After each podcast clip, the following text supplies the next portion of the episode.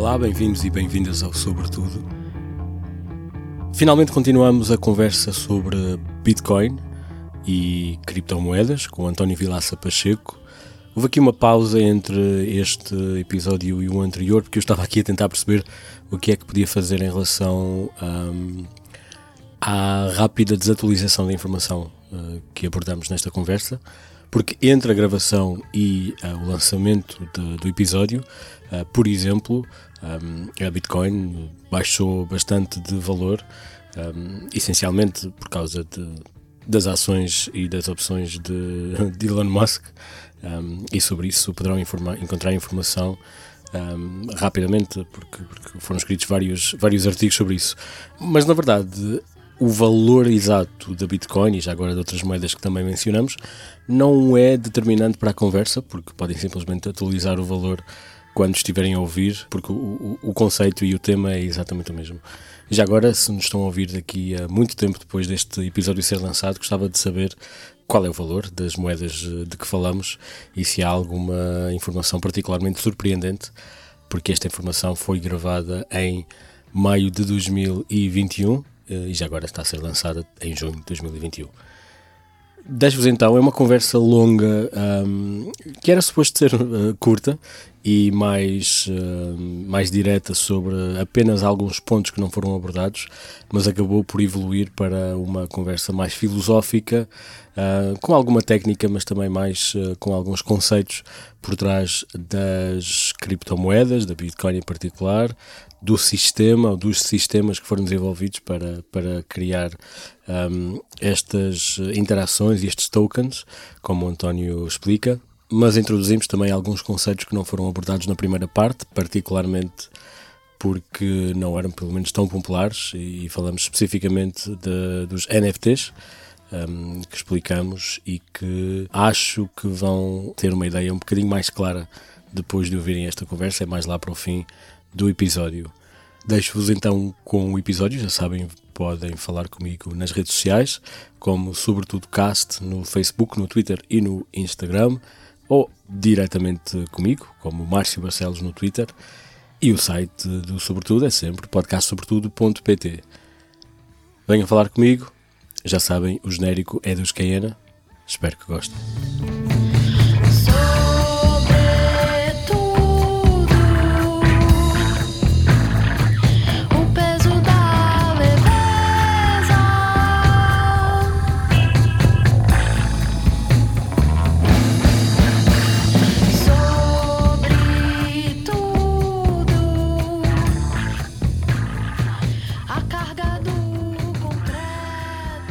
Olá, António. António Vilaça Pacheco.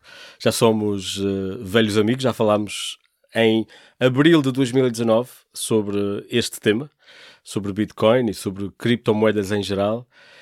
E eu achei que, tendo em conta algumas evoluções recentes, alguma. Uh, lá está, acontecimentos que vamos, que vamos abordar, achei que era engraçado atualizar um bocadinho a conversa sobre Bitcoin, fazer algumas perguntas, se calhar relembrar alguns conceitos e, portanto, fui falar com o meu companheiro da Bitcoin, que és tu. Portanto, bem-vindo ao Sobretudo. Olá, obrigado. Obrigado por estar aqui de volta contigo, é um prazer. Tivemos uma ótima conversa, lembro-me, e, e, longa, creio eu, uh, há uns anos atrás, sobre, sobre Bitcoin. Foi engraçado. Foi pouco depois de eu ter publicado o livro, Sim. creio eu, ou uns meses depois. Uh, algumas coisas mudaram, outras não, não é? No mundo das criptomoedas, e, e eu acho de facto um update aqui no Sobretudo faz todo o sentido. Por isso estou aqui para, para fazermos esse trabalho. Espero que seja uma coisa que depois traga valor às pessoas. Sim, também é essa a ideia vamos, vamos tentar que seja. Então vamos só, se calhar, criar aqui um, um, uma base para a conversa. Eu, eu, obviamente, convido as pessoas todas a ouvir a primeira parte, que eu, eu vou iniciar, vou introduzir um link nas notas, porque é aí que falamos das bases e explicar o que, é que são as coisas e de onde é que vêm e quais são os principais eh, elementos da, das criptomoedas da Bitcoin. Mas se calhar, um, para quem apanhou este episódio, podemos só relembrar um bocadinho, antes de mais, em termos gerais, o que é que é uma criptomoeda? Sim, um, em primeiro lugar, é, é, é importante sabermos. Um, perceber que a definição de criptomoeda não, não é uma coisa encerrada em si própria, ou seja, eh, dentro das criptomoedas existem muitas coisas diferentes. Existem muitos tipos de criptomoedas diferentes, existem muitas um, funções que uma criptomoeda pode ter. Um, muitas vezes uma criptomoeda não tem que ser necessariamente uma moeda. Muitas vezes é um token, muitas vezes eh, pretende resolver um serviço, resolver uma dificuldade uh, que nós temos no mundo atual, uh, seja logística, seja de qualquer coisa empresarial, seja de qualquer função que nós não fazemos de forma eficiente hoje. Um, o que acontece uh, neste, neste nicho uh, que nós chamamos de criptomoeda, neste, neste segmento de mercado onde crescem startups todos os dias, empresas todos os dias, pelo mundo inteiro, um, chamamos criptomoedas a coisas bastante diferentes.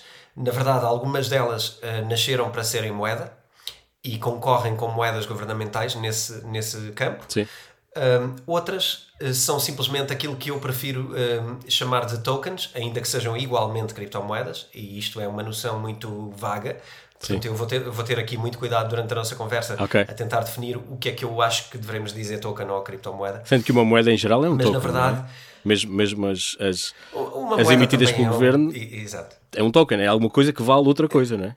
É, é exatamente isso uma moeda, na sua essência, é um token.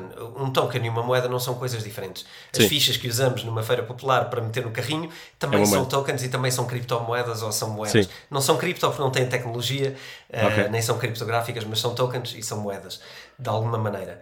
Eh, assim como, por exemplo, os cartões de fidelidade que nós temos com o Continente ou com. eh, Agora nem devia estar a dizer marcas, Sim. peço desculpa. Na verdade isto. são todos. Portanto, Mas, eh, obrigo-te agora a li- a listar todos os, os supermercados. Mentira. Vamos ter que dizer Sim, uma sim, não. deles como, Mas sim, como os Galpos, supermercados, por exemplo, Pingo. Doce e todos eles. Sim. Todos têm um, o seu cartão de fidelidade, não é? E outras lojas também o têm, que, que nos dão pontos, não é? Esses pontos também são de alguma maneira tokens, que nos dão eh, vantagens, benefícios. Sim, os vales de compra também são tokens e coisas assim. E- Exatamente. Descontos eh, específicos criados, tudo isto são tokens utilizáveis. Uh, depois há aqui um lado económico e há um lado uh, de economia funcional. São duas coisas um bocadinho uh, diferentes. Sim. Eu não sei se estou a ir na linha da resposta que tu pretendias à, à Eu já te vou, eu já te vou trazer de volta ao caminho, mas esta conversa também é interessante, portanto, porque tu estás aqui a definir um bocadinho o, a- as criptomoedas e estás a dizer que algumas das criptomoedas são só cripto e não são realmente moedas, é isso? Sim, na realidade funcionam com as mesmas premissas, ou, ou esperamos nós que funcionem, desde que sejam boas, eficientes, credíveis, etc. Um, tem, tem a ver com o princípio de blockchain por trás, em, em princípio, Um, e a blockchain traz uma, uma descentralização interessante. Não é? Nós estamos habituados a funcionar com bases de dados que são centralizadas e, e que cada vez mais percebemos que a informação é poder, a informação é uma problemática que deve ser eh, endereçada pelas pessoas e deve ser preocupação nossa, e é isso que a blockchain traz também eh, de valor.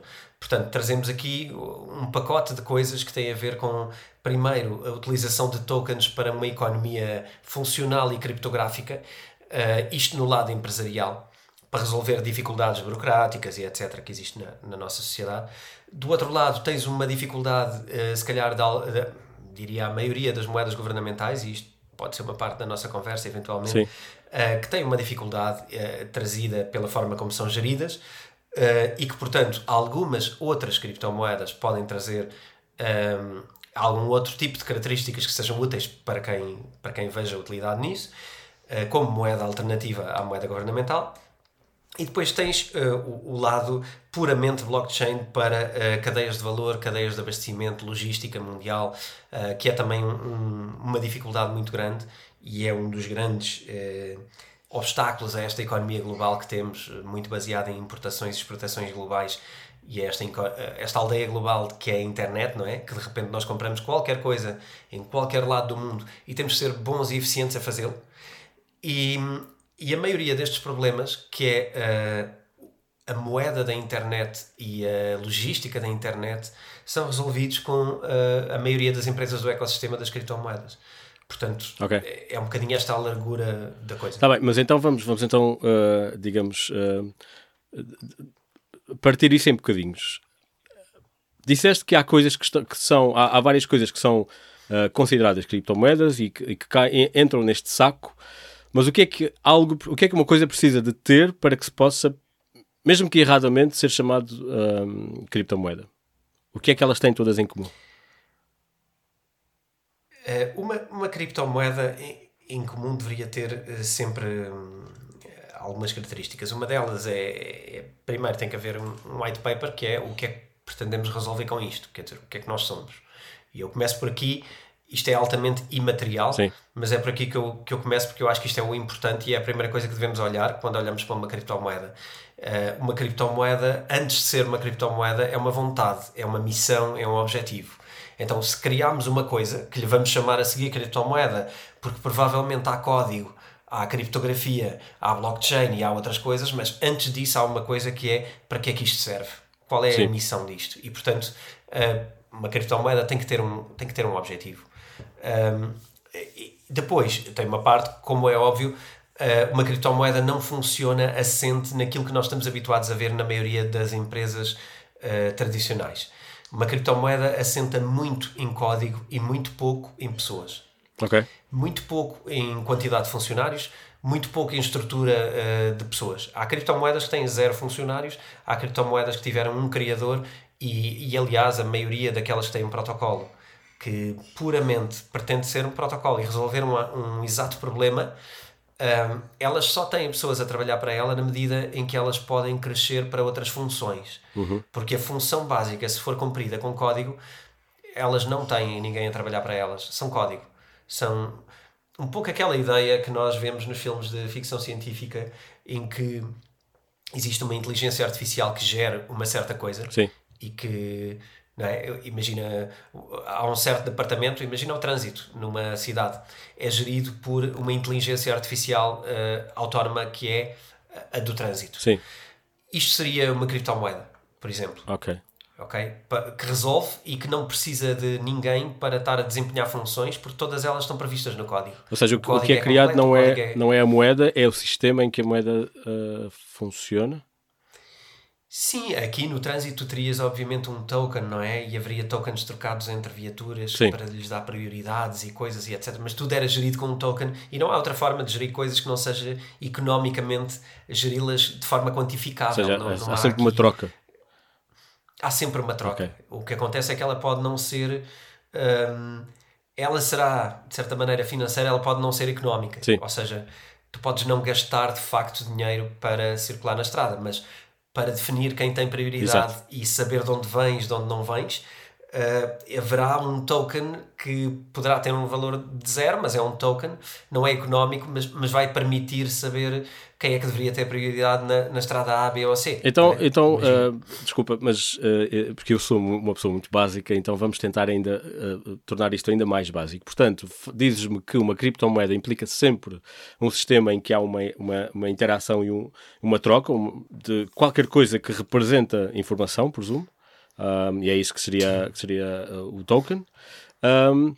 E é usa e, e a parte do cripto é que isso é feito do, do modo criptográfico, ou seja, há sempre um, uma informação que é que usa um código e que permite que seja um, uma, uma que a comunicação se mantenha fechada e que não seja e que, e que seja auto eh, Sim.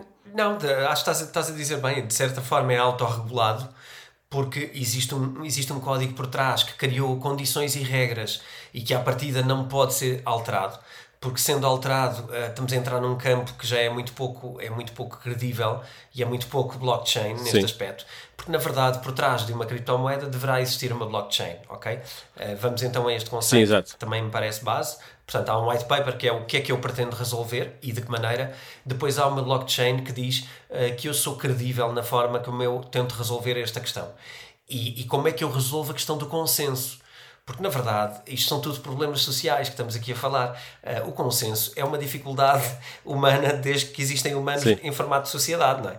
é enquanto nós formos, uh, se calhar, um sozinho, ou dois, ou três, ou, ou meia dúzia ou uma família, nós temos uma forma de decidir. Mas quando começamos a juntar várias, uh, vários agregados ou vários interesses, temos de ter uma forma de conseguir tomar decisões de uma forma justa uh, e, idealmente, uh, coerente com, com o nosso passado. É? decidimos uma forma, é essa forma que está socialmente aceita no grupo e essa forma é implementada e é garantida de que é coerente e que é consequente daí para a frente. E este é o objetivo da blockchain. A blockchain pretende ser uh, uma base de dados, que era uma coisa que não tínhamos até hoje, era uma base de dados um, credível e não manipulável e não uh, privada, uma base de dados pública, uh, que não pode ser alterada por nenhuma parte de forma unilateral. E que, portanto, contrasta com as outras bases de dados que temos até hoje, okay. na maioria da sociedade, que são centralizadas. Aqui é descentralizar uma base de dados.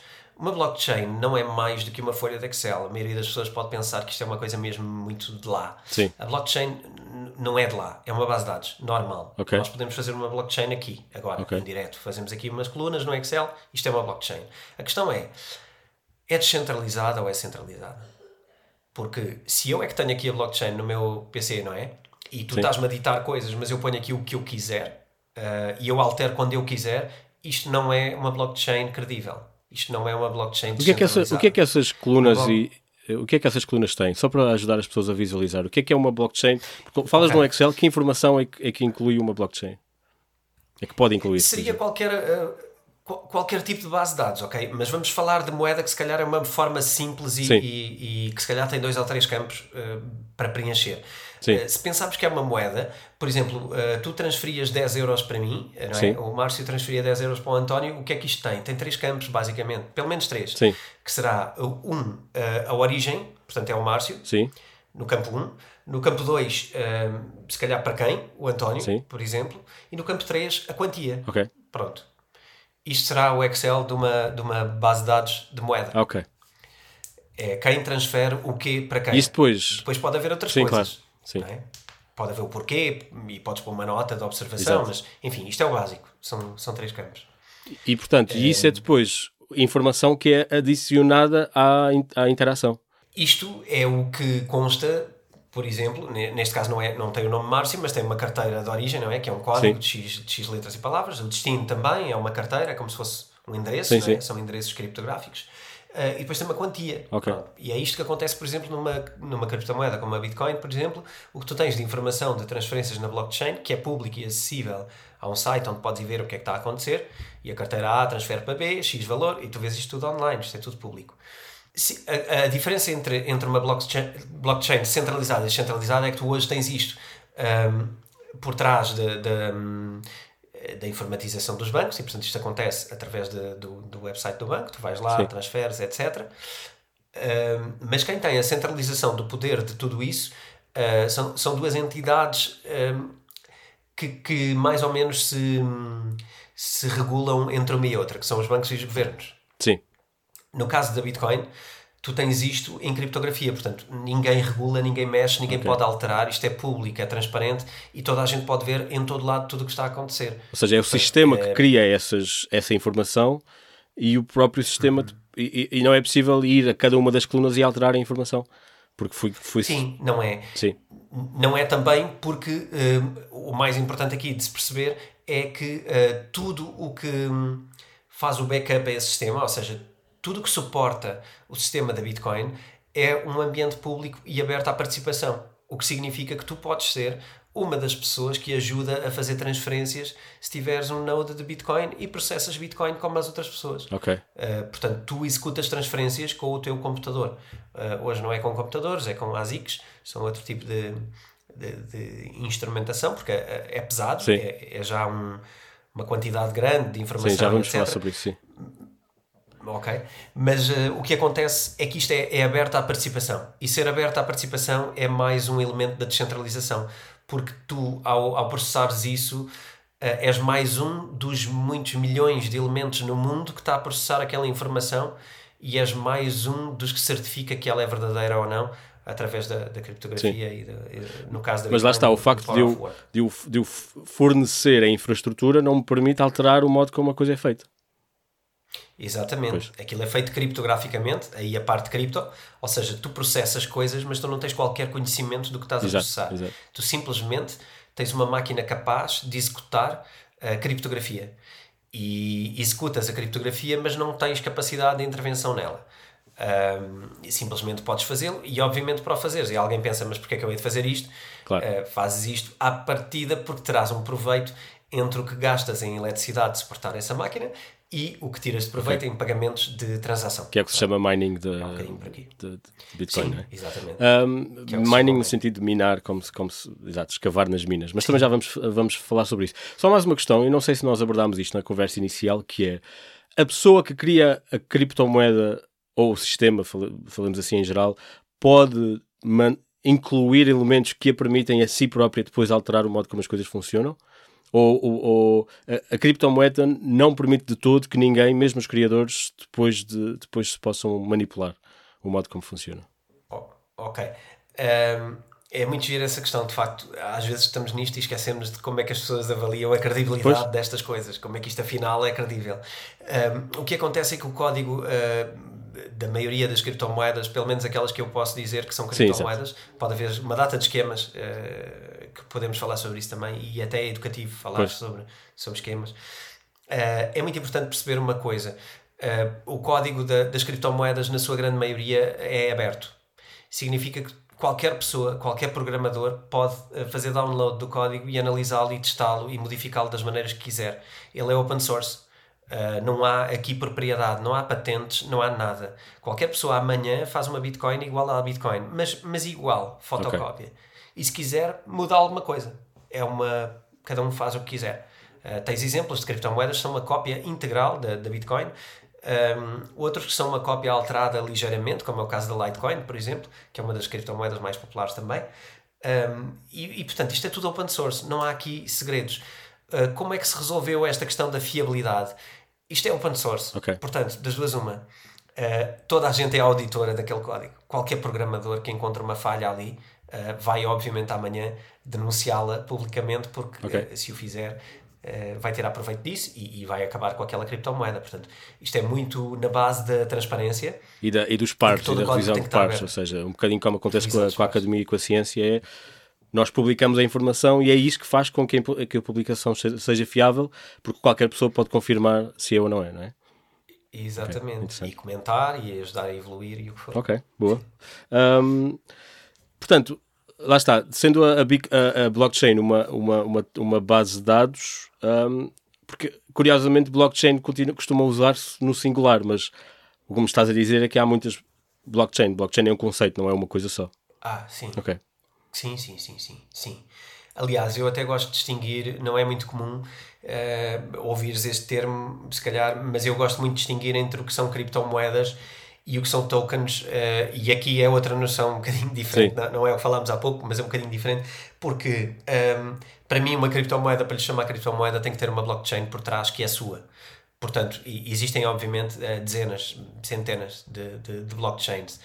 Uh, funcionam todas com as suas regras e todas com os seus conceitos. Umas são uh, Proof of Work, umas são Proof of Stake, umas são Proof of Authority, outras são. Okay. Há várias formas de consenso, mas uma blockchain o, o que permite é que seja esta base de dados que falámos, mas que haja uma forma de a tornar uh, credível e não alterável por nenhuma entidade não credível. Sim. portanto, ela, ela tem que ser estável e não pode ser eh, corrupta. Basicamente é isto, okay. é resistente à corrupção. E agora talvez estejamos a entrar em demasiado detalhe, mas um white paper de uma criptomoeda inclui também a sua blockchain? A, a informação ela, ela sobre a sua blockchain? Descrever, sim, sim, sim, sim. Tem que, tem que descrever. Ou seja, apresenta também a blockchain, blockchain, não é só a criptomoeda. Sim, okay. sim. Sim, tem que o fazer, se não o fizer, uh, não aconselho ninguém a considerar aquilo uma coisa credível, okay. porque tem que descrever profundamente todos os circuitos de como é que funciona uma blockchain, como é que vai remunerar os nodes da blockchain, como é que vão processar transferências, qual é o sistema de consenso. Ah, ok, portanto, é, é um white paper isso. não é só uma espécie de uma apresentação conceitual e, e, de intenções, é também uma apresentação técnica da, da uma espécie também, de memória descritiva. Sim, ok, sim. interessante. Sim, não, não terá se calhar código. Ok. Exemplo. Não vai ter código lá dentro, mas vai dizer é assim que fazemos isto. Tá bem, sim. O problema tal é resolvido desta sim. maneira e é assim que sustentamos okay. e, e tem, tem que ser extremamente transparente. E se não o for, é de desconfiar. Ok, acho que, acho que cobrimos uh, aqui os as bases e mais uma vez convido as pessoas a ouvir o episódio, uh, a parte 1 desta conversa, digamos, um, porque agora vamos avançar um bocadinho aos, aos, acontecimentos mais recentes. Então eu estive aqui a fazer uma, alguma pesquisa, um, não, não vai ser longa, mas o, a primeira parte desta conversa saiu a 23 de abril de 2019. Nessa altura, nós estávamos todos empolgadíssimos porque há uns meses, ou seja, no final de 2018, tinha atingido 10 mil, 10 mil euros. O que acontece é que, entretanto, a partir de outubro ou novembro do ano passado, o valor começou a subir uh, e hoje estamos à volta, andamos ali a rondar os 50 mil euros. Uh, já subiu, já sobe um bocadinho, baixa um bocadinho, mas estamos lá. O que é que aconteceu em tão pouco tempo para que isto acontecesse? O porque é que a Bitcoin cresceu tanto pois. em tão pouco tempo? De, Deixa-me só fazer uma pequena é, não é bem uma correção, mas é um acrescento. Sim. É que no final de 2017 a Bitcoin chegou a valer perto de 20 mil, chegou a valer okay. 18 mil, algo do género, 19 mil, ok? Uh, depois teve uma descida uh, e depois chegou ali aos 10 e depois voltou a, a, ter outra descida que chegou aliás aos 4 e depois desde os 4 para a frente chegou agora aos, aos 50 é, num curto período de tempo. Sim, mas atenção, nós, eu estive também a ver, há, em março de 2020 baixou aos, pai, aos 2 mil, pelo menos a informação que eu tive a ver. Ou, se, okay. ou seja, eu acho que é na última, da última.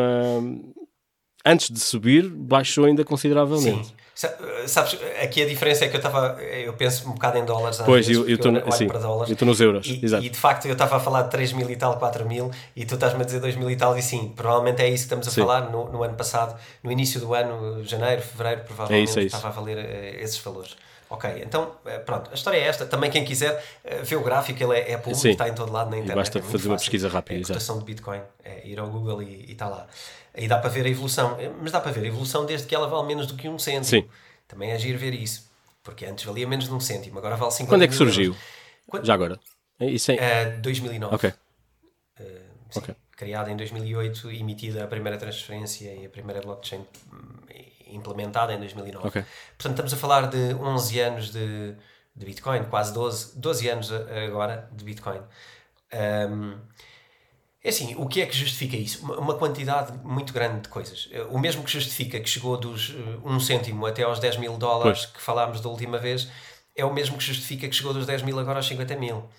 Uh, provavelmente, eu não me lembro uh, dos detalhes da nossa conversa, mas provavelmente eu, eu, eu falei da Bitcoin como algo que faz falta, algo okay. que é necessário. Uh, e que, e que nós precisamos de ter no nosso mundo atual, porque temos dificuldades com certos sistemas que não estão a funcionar bem e, portanto, eu acho que a Bitcoin é um complemento para esses sistemas. Eu não gosto da ideia de que a Bitcoin vem substituir tudo e tudo vai ser Bitcoin e o mundo vai acabar com moedas governamentais e vai tudo para Sim. Bitcoin. Não sou.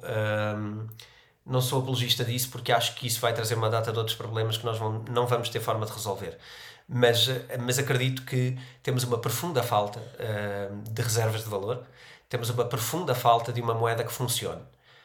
Acredito que as nossas moedas funcionam muito mal uh, e não é porque não possam funcionar bem, é só porque elas estão a ser geridas de uma maneira que invariavelmente vai levar a Bitcoin a valer cada vez mais. Ok? Cada vez um, mais, ok. Cada vez mais. Eu acho que estamos numa ínfima parte daquilo que a Bitcoin vai valer okay. é, é agora. Um, mas é um processo, portanto, eh, como, como tu disseste, e, e estamos aqui a confirmar, eh, já valeu quase 20 eh, mil em 2017, no final, uh, já valeu 3 mil a seguir a isso, depois voltou aos 10, uh, agora está nos 50. Uh, podemos fazer prognósticos ou não sobre o que é claro. que vai valer para o ano ou este ano. Parece-me que se nada mais mudar, que é aquela nós temos uma, uma expressão no, no mundo económico que é o ceteris paribus, que é, significa que se tudo o resto estiver constante, uh, não, vejo, não vejo hipótese para a Bitcoin não valer muito mais do que vale hoje, mas mesmo muito mais. Um, agora, a questão é quando é que essas coisas vão ou não mudar Sim. e o que é que estamos a mudar e como é que o mundo vai desenvolver-se a seguir, porque aqui estamos a fazer futurologia. Claro. Eu não posso dizer que agora em 2022 vai valer X, não é? Porque isso não, não, não vai fazer sentido. De repente sai, sai uma determinação, uma decisão Sim. diferente de algum lado e se calhar isso já não Sim. é realidade. Até porque nós estamos a olhar para um, o, o, horizonte um bocado lato e, na verdade, basta que uma pessoa compre ou venda, de repente, naquela semana, o valor muda muito e, e, e, aí a avaliação já não é a mesma do que onde é que estará a Bitcoin daqui a 20 anos, porque, porque as coisas também acontecem Sim. com... É, são, são bastante voláteis se olharmos ao detalhe do dia e da semana, não é? Sim, isto é tudo. Eu, eu uh, em tudo que eu escrevo ou faço ou digo, muitas vezes eu ponho a noção do zoom. fazemos Sim. zoom in ou zoom Exato. out às coisas. E eu acho que sobre a vida e sobre as decisões de vida e aquilo que nós pensamos, mesmo em relação a nós próprios na vida, é? é muitas vezes importante fazer é. um zoom out para percebermos quem é que somos exatamente e o que é que estamos a fazer naquele momento porque isto é como gerir eh, as emoções ao minuto, quer dizer, não, Sim. se nós acharmos que agora, uh, olha, ouvimos o António agora ali a falar com o Márcio e a Bitcoin vai valer muito e eu compro agora a 47 e se calhar vai estar dois anos a 20 mil pois. e essa pessoa vai dizer, epá, aquele fulano enganou-me é? Sim. estava-me a dizer que isto ia valer mais mas isto só tem a ver com o zoom depois, não é? Quer dizer, em que escala Sim. de tempo? Aliás, basta ver o, o, o próprio gráfico que estávamos a falar eh, ilustra isso muito bem. Porque podes ver o gráfico a 5 anos, a 10 anos, ou podes ver o gráfico a, a, a um mês ou dois meses e, e aí a, a, tendência é bastante, é bastante diferente. Quem olhar para o gráfico da, da Bitcoin, uh, eu creio que há uns tempos usei essa expressão, uh, que, que a Bitcoin nos últimos 10 anos subiu 10 milhões por cento. Pois. Não há nenhum outro bem na, na, na, humanidade que alguma vez tenha subido 10 milhões por cento no período de 10 anos. Pois. Não existe. Agora, alguém vai pegar nesta conversa e dizer ah, isto vai valer mais 10 milhões claro, por cento sim. a seguir, pá, não façam isso porque não é isso que eu estou a querer sim. dizer. O que eu estou a querer dizer é uh, teve este progresso, teve esta, uh, teve esta aceitação, porque temos. Há uma coisa muito importante. Uh, as pessoas, quando, quando investem e, e olham para bens, ativos e ações e coisas, gostam muito de olhar para gráficos. Sim. Mas há uma coisa que os gráficos não dizem. Os gráficos não dizem quais são as notícias do dia. Sim os gráficos não dizem qual é a decisão governamental desse mês. Os gráficos não dizem qual foi a crise, ou o fenómeno natural, ou a catástrofe, ou a gripe sazonal, ou a, sei lá, o Covid-19 que aconteceu naquela época. Sim. E portanto, gráficos sem informação real é zero. Sim. Na minha opinião. Claro. E aqui pelo menos não, não, vão, não te permitem a... tomar nenhuma decisão porque não te dizem as razões pelas quais as coisas aconteceram. Sim, porque depois não consegues avaliar gráficos à altura atual onde estiveres, Sim. porque também estão a acontecer eventos claro. à volta. E portanto, os gráficos, tudo bem, são úteis, mas não, mas não dizem muita coisa daquilo que está Sim. a passar. Uh, o que eu acho que está a passar e que traz valor à Bitcoin é uma necessidade de reserva de valor, porque as nossas moedas governamentais têm um poder uh, de compra cada vez menor e têm uma desvalorização enorme, fruto da impressão louca que está a ser levada a cabo pelos uh, governos, okay.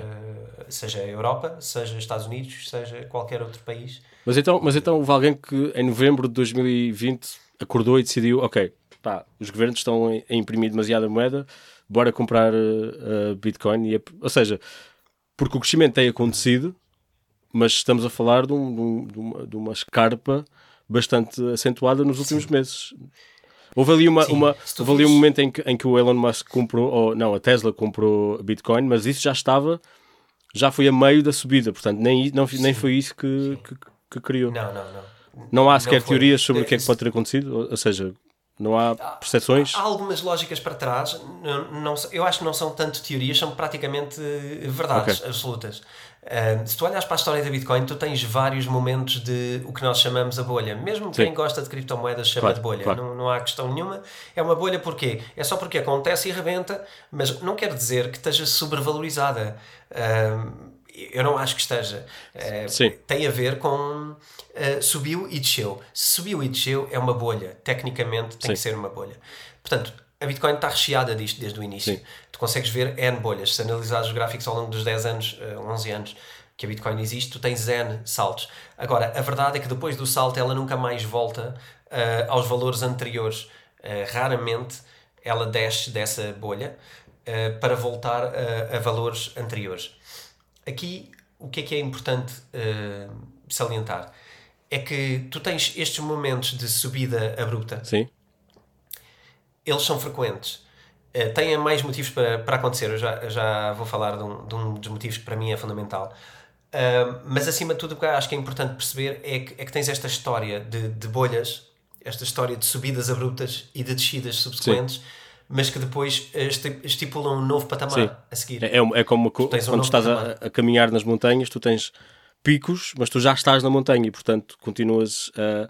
tens outra, outra perspectiva daquilo que são alturas altos e baixos quando já estás a um quilómetro de, de, de, altitude, não é? Sim, tu já não voltas ao nível do mar. Pois, é, é isso, é? é? isso. Tu, tu estás a subir. Ou pelo menos já é isso que acho que é o que me estás a dizer, sim. Exato. Sim, sim, sim. É, é por aí. Um, o que é que acontece? Há alguns motivos para isso acontecer. Um dos motivos mais técnicos para isso acontecer é que a cada sensivelmente 4 anos, na verdade não é medida em tempo, é medida em quantidade de blocos emitidos pela Bitcoin. E estamos a falar de Bitcoin. Relembrar às pessoas que isto não é comum a todas as criptomoedas.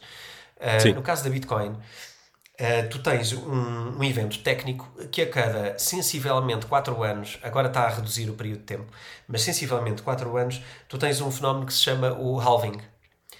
O halving uh, não é nada mais nem menos do que a velocidade a que é emitida uh, a Bitcoin, a criptomoeda. Porque a Bitcoin não, é, não foi toda emitida no ano 2009. no ano 2009 foi emitida uma primeira parte. No protocolo, no seu white paper, portanto, na descrição original, está que a Bitcoin vai ser emitida uh, até um limite máximo de 21 milhões de criptomoedas de, de Bitcoin, neste caso, uh, mas que elas são emitidas a uma velocidade uh, determinada no início, mas que a cada 4 anos, eh, neste caso a cada 12 mil blocos, Exato. não 4 anos, o que acontece é que coincide mais ou menos com 4 anos. Ou pelo menos até agora tem coincidido, sim. Sim. É, é, é, é feito uma emissão que de repente passa a metade por bloco ok? A partir desse, do bloco número 12, 12 mil, a seguir o bloco seguinte não emite, uh, por exemplo, uh, eh, 10 bitcoins, vai passar a emitir 5 por bloco. O que significa que uh, a emissão de criptomoedas diminui para metade a sensivelmente cada 4 anos. Espera, vamos, Portanto, vamos só, vamos só abrir isso um bocadinho. Um, quando dizes que um bloco emite moeda, é quando não vou tentar, explico. O que é, o que é, o que, é que faz com que um, o que é que um bloco está a fazer quando está a emitir moeda? Ok, um bloco é uma atualização de informação. Quando falamos de blockchain, Sim. blockchain em inglês significa cadeia de blocos uh, e, portanto, a cada X tempo é emitido um novo bloco. A cada um, X quantidade de informação é emitido um novo bloco. Esse bloco não é mais do que informação que vai acrescentar à informação anterior uh, da blockchain e, portanto, ele encaixa na, na cadeia anterior, Sim. não é? Portanto, quando se fosse uma corrente, é mais um link, mais um elo nessa, nessa cadeia de blocos e o bloco seguinte acrescenta aquele. Cada vez que, que se cria um bloco e que é atualizado em toda a blockchain, portanto, em todos os mineiros, mineradores ou como queremos chamar, todos eles têm que atualizar para esse bloco e recebem-no e atualizam, portanto é como se fosse uma, uma base de dados que aumenta, okay. não é? Acrescentamos novas linhas à, à base de dados com esse bloco e esse bloco também emite moeda, ok? Ele cria nova moeda. Essa moeda também serve para pagar aos mineradores, que são quem está a fazer todo este trabalho e quem mantém a blockchain viva. Uh, essa emissão a cada 4 anos é menor. Ok. Ok? É metade. Portanto, se emitíamos 10, faz de conta, no bloco anterior, uh, mudamos agora a época, uh, passaram 4 anos, agora vamos emitir 5 a cada bloco. Portanto, qualquer pessoa que esteja a manter esta blockchain vai receber metade por estar a fazê-lo a cada 4 anos. Ok, ok. Ou seja, neste momento, quem, que existem, quem emite agora, quem está neste momento a emitir, e, uh, e pelo, pelo, que eu percebo, emitir significa criar a tal infraestrutura para que as interações aconteçam Tu, tu, quando crias a, a, a, infraestrutura, tu estás simplesmente a receber, não é? Não, não estás a criar. Sim, desculpa, nada, exato, estás a hospedar a infraestrutura. De uma cadeia. A, a, questão é que a cada uh, X tempo e X quantidade de informação é criado um novo bloco e esse bloco tem que ser transmitido a toda a gente. É criado organicamente Portanto, pelo sistema. Ou seja, chegas a aquele valor, sim. o sistema, ok, amigos, sim. chegámos a mais um bloco, bloco, de 12 mil Uh, uhum. A partir de agora continuamos a fazer o mesmo, mas cada nova emissão um, é de metade daquilo que estavas a emitir até agora. Exatamente. Este bloco já só leva em si X criptomoedas de Bitcoin. Okay. Já não leva eh, tantas, leva menos, leva metade. O que significa que quem se juntou no início está bem, bem, mais, bem melhor colocado do que quem se junta agora. Sim. Ok. Sim. O objetivo é criar uma moeda uh, deflacionária e não uma moeda inflacionária. O contrário daquilo que nós temos hoje. Portanto, uma reserva de valor. Ok. Uh, porque tu, ao longo do tempo, o que acontece é que a tua moeda tenderá a valorizar e não a desvalorizar. Porque emites cada vez menos, não é? Sim, sim, sim. E, e isso aconteceu agora este ano? Uh, o chegarmos aos tais pois, 12 mil? 12 mil... Se, sim, sabíamos que em fevereiro é, é, seria atingido o novo halving e portanto, okay. um, parece-me claro que a maioria das pessoas que já viu isto acontecer antes uh, sabe que é um momento para reforçar a posição, porque provavelmente a seguir, uh, vindo um halving, virá possivelmente uma nova subida de valor uh, acentuada, uma nova escalada de valor acentuada. Porque a seguir ao halving, normalmente vem uma subida de valor acentuada. Isto não é muito difícil de de perceber socialmente. Na verdade, se tu eras um miner e recebias uh, hum, 10 unidades para trabalhar, tu passas a receber 5. Provavelmente, para tu manteres o teu nível de vida, tu só vais querer vender essas 5 ao valor das antigas 10. Ok. Faz sentido assim? Já estou a perceber. Ou seja, tu descobriste um diamante só que este diamante vale menos do que aquilo que estavas a fazer, mas de repente é o novo preço do diamante uh, e, portanto, vais, vais continuar porque podes fazê-lo a vendê-lo ao preço a que estavas a vender o anterior. Ou, ou Sim, a ganhar é, com, com metade dos diamantes o mesmo que ganhavas com, com o dobro anteriormente. Mas isso, mas isto é sempre. É o mesmo. Mas isto implica que as pessoas que estão a comprar aceitem esse, esse novo valor, esse novo preço. Certo. Exatamente, por isso é que pode, pode não ser imediato. Uh, o, que tu, o que tu descreveste é exatamente. Uh, isto tem a ver com raridade, não é? Sim. É, é o mesmo. É, é, é, o, a característica que estamos a falar é raridade. Sim. A raridade tem a ver com o que acontece com os diamantes, precisamente. Quanto mais raros são, cada vez que descobrires um igual ao anterior, isto agora já não vai valer o mesmo, Sim. porque agora se calhar é muito mais raro, vai valer muito mais. O mesmo com o ouro. Uh, daí aquela semelhança que toda a gente queria sempre em relação ao ouro e à Bitcoin. O ouro tem raridade, cada vez é mais difícil de encontrar. O mesmo acontece com a Bitcoin, cada vez é mais difícil de encontrar. Porque na verdade é a criptografia que tens que descobrir, descodificar, para conseguir ter nova Bitcoin. Sim. Um, como cada vez é mais difícil, uh, cada vez tenderá a valer mais. Okay.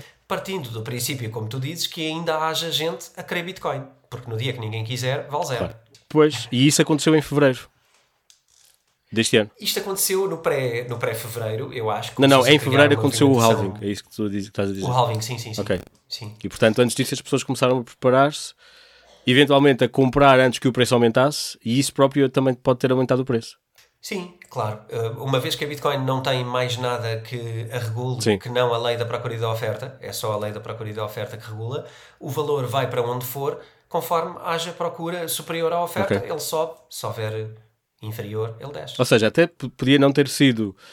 Até antes de o próprio preço aumentar, foi a procura das pessoas que fez com que o preço aumentasse, porque tentaram antecipar o aumento do preço.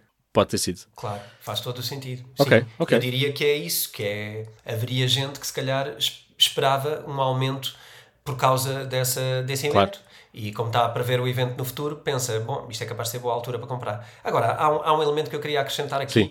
que eu acho que é muito, muito relevante e muito relevante face ao passado da, da Bitcoin e das criptomoedas, que é a entrada do mundo corporate na, nas criptomoedas. Okay. É a entrada de empresas e, e a entrada de grande capital, que não tem só a ver com fundos de investimento, tem a ver agora com bancos também, uh, que, que, que, também percebem a necessidade de, de de entrar em criptomoedas. E, portanto, tem a ver com isto. Temos um novo capital com um tipo de poder diferente, com um tipo de alavancagem diferente financeira e que permite uh, escalar para outro tipo de valores, que era previsível para toda a gente que uh, gostasse de Bitcoin, mas uh, ao mesmo tempo é uma dúvida, não é? Sim, claro. Portanto, acho que, acho que o mundo foi para aqui, podia ter ido para vários sítios, Sim. foi para aqui e neste momento está a acontecer uma certa narrativa, não é? Sim.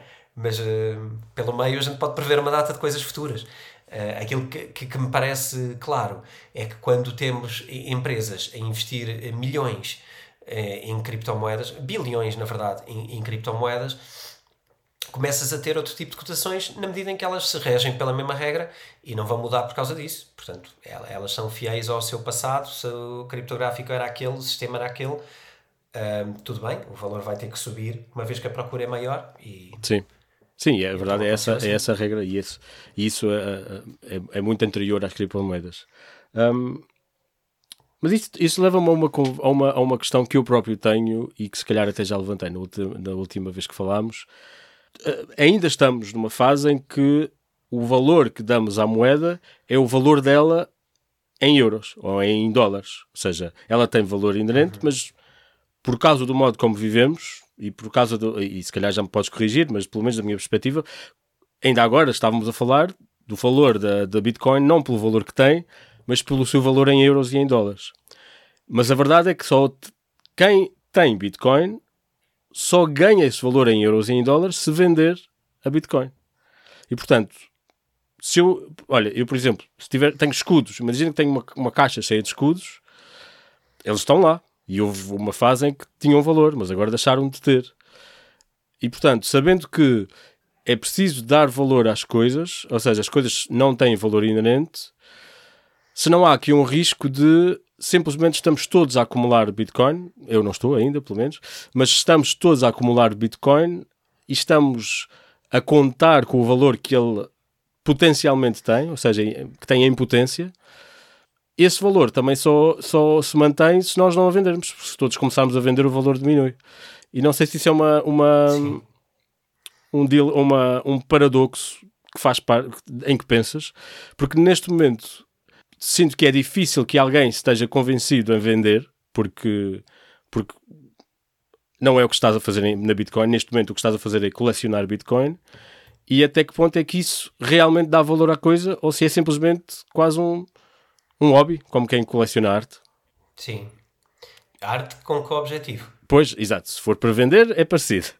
Um, mas, mas, ou seja, tu não traz, tu não farás. Imagina, imagina que tu tens, imagina que és uma pessoa cheia de sorte ou que tiveste muito, muito, muita estratégia e tens uma Bitcoin inteira. Ou um Bitcoin. É uma Bitcoin ou um Bitcoin. Eu digo uma Bitcoin. Pronto. A gente diz um, uh, no Brasil diz-se um, eu acho que muita gente vai atrás do Brasil diz um, eu digo uma. Está bem. Então, tens uma Bitcoin, neste momento é vale à volta de 50 mil euros. Mas na verdade só traz aqueles 50 mil euros se venderes o Bitcoin. Porque senão continuas a ter simplesmente um, um, uma coisa, um token, lá está. É como uma ficha de supermercado, uma ficha de, de, carrinho elétrico. Não podes comprar coisas com aquela ficha de carrinho elétrico. Uh, para além do carrinho elétrico. E, e ou seja, para mim é, estamos, não estamos só todos a jogar o jogo em que estamos a colecionar Bitcoin, mas na verdade isto ainda não é uma moeda porque a única coisa que estamos a fazer é colecioná-lo.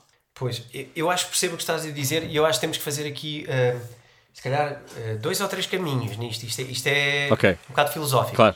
Uh, Bem-vindo ao Sobretudo. Vamos, aí, vamos tentar. Sim. Exatamente. Muito gosto. Por, aliás, adoro este tipo de perguntas porque é, é sobre isto que eu penso e é sobre isto que eu que eu me dedico a, a tentar imaginar um futuro diferente. Okay. Uh, então, primeira noção que uh, eu nem sei, não sei bem qual é a melhor maneira de começar, mas se calhar começaria por uma, por uma pergunta mais simples. Uh, o que é que é uma moeda governamental neste aspecto? Em que é que ela é diferente? Não, não é. Só, a única diferença é é usada no dia a dia. Ou seja, o valor okay. é mais okay. é, está mais próxima de ter valor inerente porque é mais imediato o seu uso, se calhar. Se calhar. É mais líquida. Sim. Tem mais sim, liquidez, talvez. tem mais transação. Sim, talvez. Ok, sim, ok. Sim. sim. eu acho que de facto aqui vamos já então uh, adressar um assunto que é é difícil a Bitcoin uh, ter liquidez e ser comparada a uma moeda governamental enquanto ela for bastante volátil. Uh, porque ninguém, como tu estavas a dizer, ninguém está a querer vender. Na, na verdade está, porque se ninguém vendesse, ela estava ela não quer comprar, milhões, não é? Não é? Alguém tem que estar a vender, alguém está a vender. Agora, estão a vender numa medida em que, faça a compra, está a mantê-la naquele número. Agora, estão a ser vendidas eh, toneladas de bitcoins todos os dias, claro. estão a ser constantemente a ser vendidas e compradas. Há muita gente a fazer trading, comprar compra a 47, vende a 52, compra a, 50, a 47, enfim, estão constantemente a comprar e a vender. Uh, se a compra fosse tão, uh, tão, tão esmagadora face à venda, isto estaria já num valor muito superior. Okay? Uh, portanto, claro. não, não está. Ela está ali, claro, nos exato, 40 e tal exato. mil, mas não está nos uh, 10 milhões, por exemplo. Portanto, há gente a vender, inclusivamente há gente que se calhar tinha 15 mil bitcoins porque minerou a um preço muito baixo, há muitos anos, quando ninguém ligava nada claro. a isto e valia um cêntimo, e agora vai vendendo e se calhar manteve até hoje, que, que é uma loucura, muito pouca gente deve ter mantido até hoje, pois. mas quem manteve uma quantidade grande até hoje, hoje se calhar basta vender muito pouco por dia e, e é um milionário uh, significativo no, no, nosso mundo atual. Uh, na verdade, eu acho que o importante aqui é há um, há um ativo. Se tu pensares em Bitcoin e em ouro, parece-me mais fácil de, de, perceber esse ativo. Okay. O, ouro, o ouro é menos líquido do que Bitcoin. Parece-me fácil dizer isto, não é? Tu não transportas ouro. Ouro real, Sim. não é um ETF de ouro que está cotado numa bolsa que não interessa. É, é ouro. Sim. Ouro mesmo. Sim. o verdadeiro ouro que tem o verdadeiro valor, o outro é só uma coisa que significa um valor, mas que não é nada. Claro. O ouro verdadeiro e que tem valor é difícil de transportar, é pesado, é pouco líquido. Tu não consegues vender ouro ao teu vizinho do lado, não é? Não, não é fácil. Uh, a Bitcoin não só tu vendes a qualquer pessoa no mundo, como existe um exchange feito para isso, não é? Onde a transação custa muito pouco, um, o valor é transparente para todas as partes, uh, é impossível tu enganares alguém com a Bitcoin, porque a transferência está na blockchain, é verificável, são X transações e nunca pode voltar para trás, portanto é muito difícil tu uh, não tornares a, a, Bitcoin mais, mais líquida do que o ouro. E portanto, neste aspecto, tu tens um bem que tem uma certa procura, uma certa oferta, e, e, e, vale o que vale, quer dizer, um bocadinho também falamos da, da arte, não é? Sim. A arte é a mesma coisa, tens um quadro, vale o que vale, podes investir Sim, em claro. arte. Agora, uh, tentando aqui voltar à, à noção de que estamos só um, a engrandecer uma coisa. Eu acho que também uma pergunta importante é: estamos a engrandecer porquê? Quer dizer, quem compra Bitcoin, porquê é que compra? É curioso, porque eu não, não, estava, não estava a dizer nessa perspectiva, estava realmente só a dizer acumular no sentido de, de lá está, só me, só me surgem palavras em inglês, mas uh, uhum. acumular. Eu vejo, adquiro-a, fico com ela, tenho, ponho debaixo do colchão a minha e estou a acumular até para que ganhe mais e mais e mais valor. Não numa perspectiva de engrandecer, embora realmente é isso que acaba por acontecer enquanto eu faço isto, mas nesta perspectiva de, de, de ganância, ou seja, de, de tudo que eu encontro fico com ele porque um dia vai ter mais valor. E a verdade é que só terá okay. mais valor se então, houver interação. Uh, então posso. Fazer, Ou tu discordas? Uma, não é essa a tua experiência? Não, é, não... não sei, não, eu, eu não discordo. Eu, eu acho que. Eu, o que eu acho é que pôr isso em causa, estamos a pôr a nossa própria humanidade em causa. Ah, sim, claro. Porque repara, porque é que nós guardamos dinheiro? Pois. É ganância? Pois. Uh, de alguma maneira, sim, mas sim, claro. Porque é que fazemos uma poupança? Sim, é ganância? Sim, sim, sim, sim, Se calhar não é. Se calhar é só o nosso medo uh, réptil uh, de sobrevivência e necessidade de sim. sobrevivência e de prever o futuro, de garantir o nosso futuro.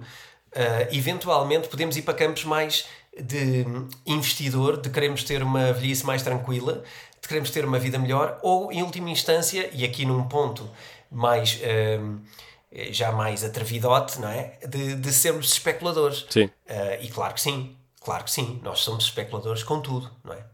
Somos com tudo. Até com os concertos que vamos de música. Somos especuladores com tudo. Uhum. Tu vais hoje a um concerto de música e custa uma barbaridade de dinheiro um, quer dizer, vale mesmo aquilo ou vale aquilo porque tu podes dizer que estiveste lá? Sim, claro. ou, ou, estamos a falar do quê, não é? Portanto, eh, isto, estamos, é um bocadinho a nossa natureza que está aqui em causa. O que nós fazemos com as coisas, eu acho que muitas vezes não são as coisas, somos nós. Não, claro, aliás, grande parte das vezes somos nós, não é? Não é? Sim. Acho que somos nós. Portanto, se nós estamos a guardar Bitcoin, eu acho que estamos a ver duas coisas. Primeiro, porque achamos que o valor dela vai crescer e porque queremos uma vida melhor. Eu acho que isso é legítimo. Sim. Uh, achamos que estamos a, a, fazer de alguma maneira uma poupança com um ativo que tende a subir.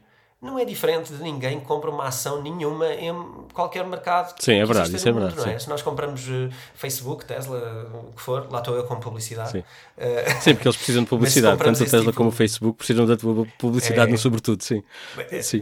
Da minha, então. Sim, e no sobretudo. Uh, mas, eh, mas é isto, não é? Nós compramos coisas na expectativa de valorização e porque queremos ter uma vida melhor, eu acho que é isso. E Sim, eu acho que quem compra Bitcoin e guarda provavelmente está aí por aí. Mas a questão, a questão é, um, e se calhar também parte. É não dá de, para usar. É, é, é um, tu quando acumulas dinheiro ou, ou, moedas fiat, que é um termo que ainda não usamos, mas que, que são as tais moedas emitidas uhum. pelo governo, não é? Uh, ou uhum. seja, é, é as moedas Euros, dólares, habituais, tudo. sim. Uhum. A não ser que algo corra muito mal, tu quando acumulas esse dinheiro, esse dinheiro tem um valor associado. Um, nem que seja porque, porque é o fruto de centenas ou se calhar milhares de anos de, do modo como o sistema financeiro evoluiu. No caso da Bitcoin. Ah, mas isso é um ponto muito giro. Pois, é que no caso da, da Bitcoin, como estamos numa fase inicial, tu estás a acumular, estás a, estás a acumular para, para usá-lo no futuro, presumo, não é?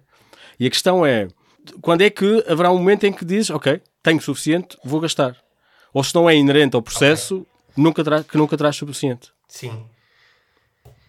Então, eh, duas coisas. Eh, se calhar vamos à, vou, vou primeiro à segunda coisa e depois à primeira. Okay. A segunda coisa é quando é que irias gastar? Isto, no dia de hoje, da forma que olhamos no geral para a Bitcoin e a forma como as empresas e as corporações estão a olhar para a Bitcoin, e mesmo os bancos estão a olhar para a Bitcoin, estão a olhar numa ótica de reserva de valor, pois. não numa ótica de moeda com circulação. Há aqui uma diferença, a reserva de valor é porque estamos a assemelhá-la a um ouro, que é tu não vais ao supermercado comprar pão com ouro. Sim. Uh, mas tu queres guardar as tuas coisas em ouro, uh, há aqui uma lógica por trás. Tu Sim. guardas em ouro e não em dólares ou euros, porque eles desvalorizam muito mais e o ouro valoriza. Na verdade, não é o ouro que valoriza, o ouro não valoriza nada. Sim. O que acontece é que as moedas desvalorizam. E é esta noção que as pessoas não têm e que nós não aprendemos na escola: uh, a desvalorização Sim. da moeda. E quando tu, tu dizes, na segunda parte, de, hum, portanto, eu agora vou caminhar para o segundo lado Sim. da questão. Uh, portanto, tu não queres gastar ouro, não é? Quando tu fazes uma poupança em ouro, Sim. provavelmente é uma coisa que tu fizeste porque queres É uh, pá, garantir para, para quando for preciso, para quando houver um- uma questão. Ou simplesmente para a tua velhice, ou, Ou porque sei está lá, lá e porque não preciso gastá-lo, não vou gastá-lo. Sim. Exato. Se não precisas, poupas e aquela reserva é muito melhor do que guardar em dólares ou euros. E, e isto também é verdade. Guardar em ouro é melhor do que guardar em euros ou dólares. Um, mas depois tens um lado é, é, engraçado, e aí eu queria corrigir uma coisa. Não, não é bem corrigir, porque tu falaste nisto ah, em, em passagem, Sim. que é sobre ah, as moedas que nós temos hoje.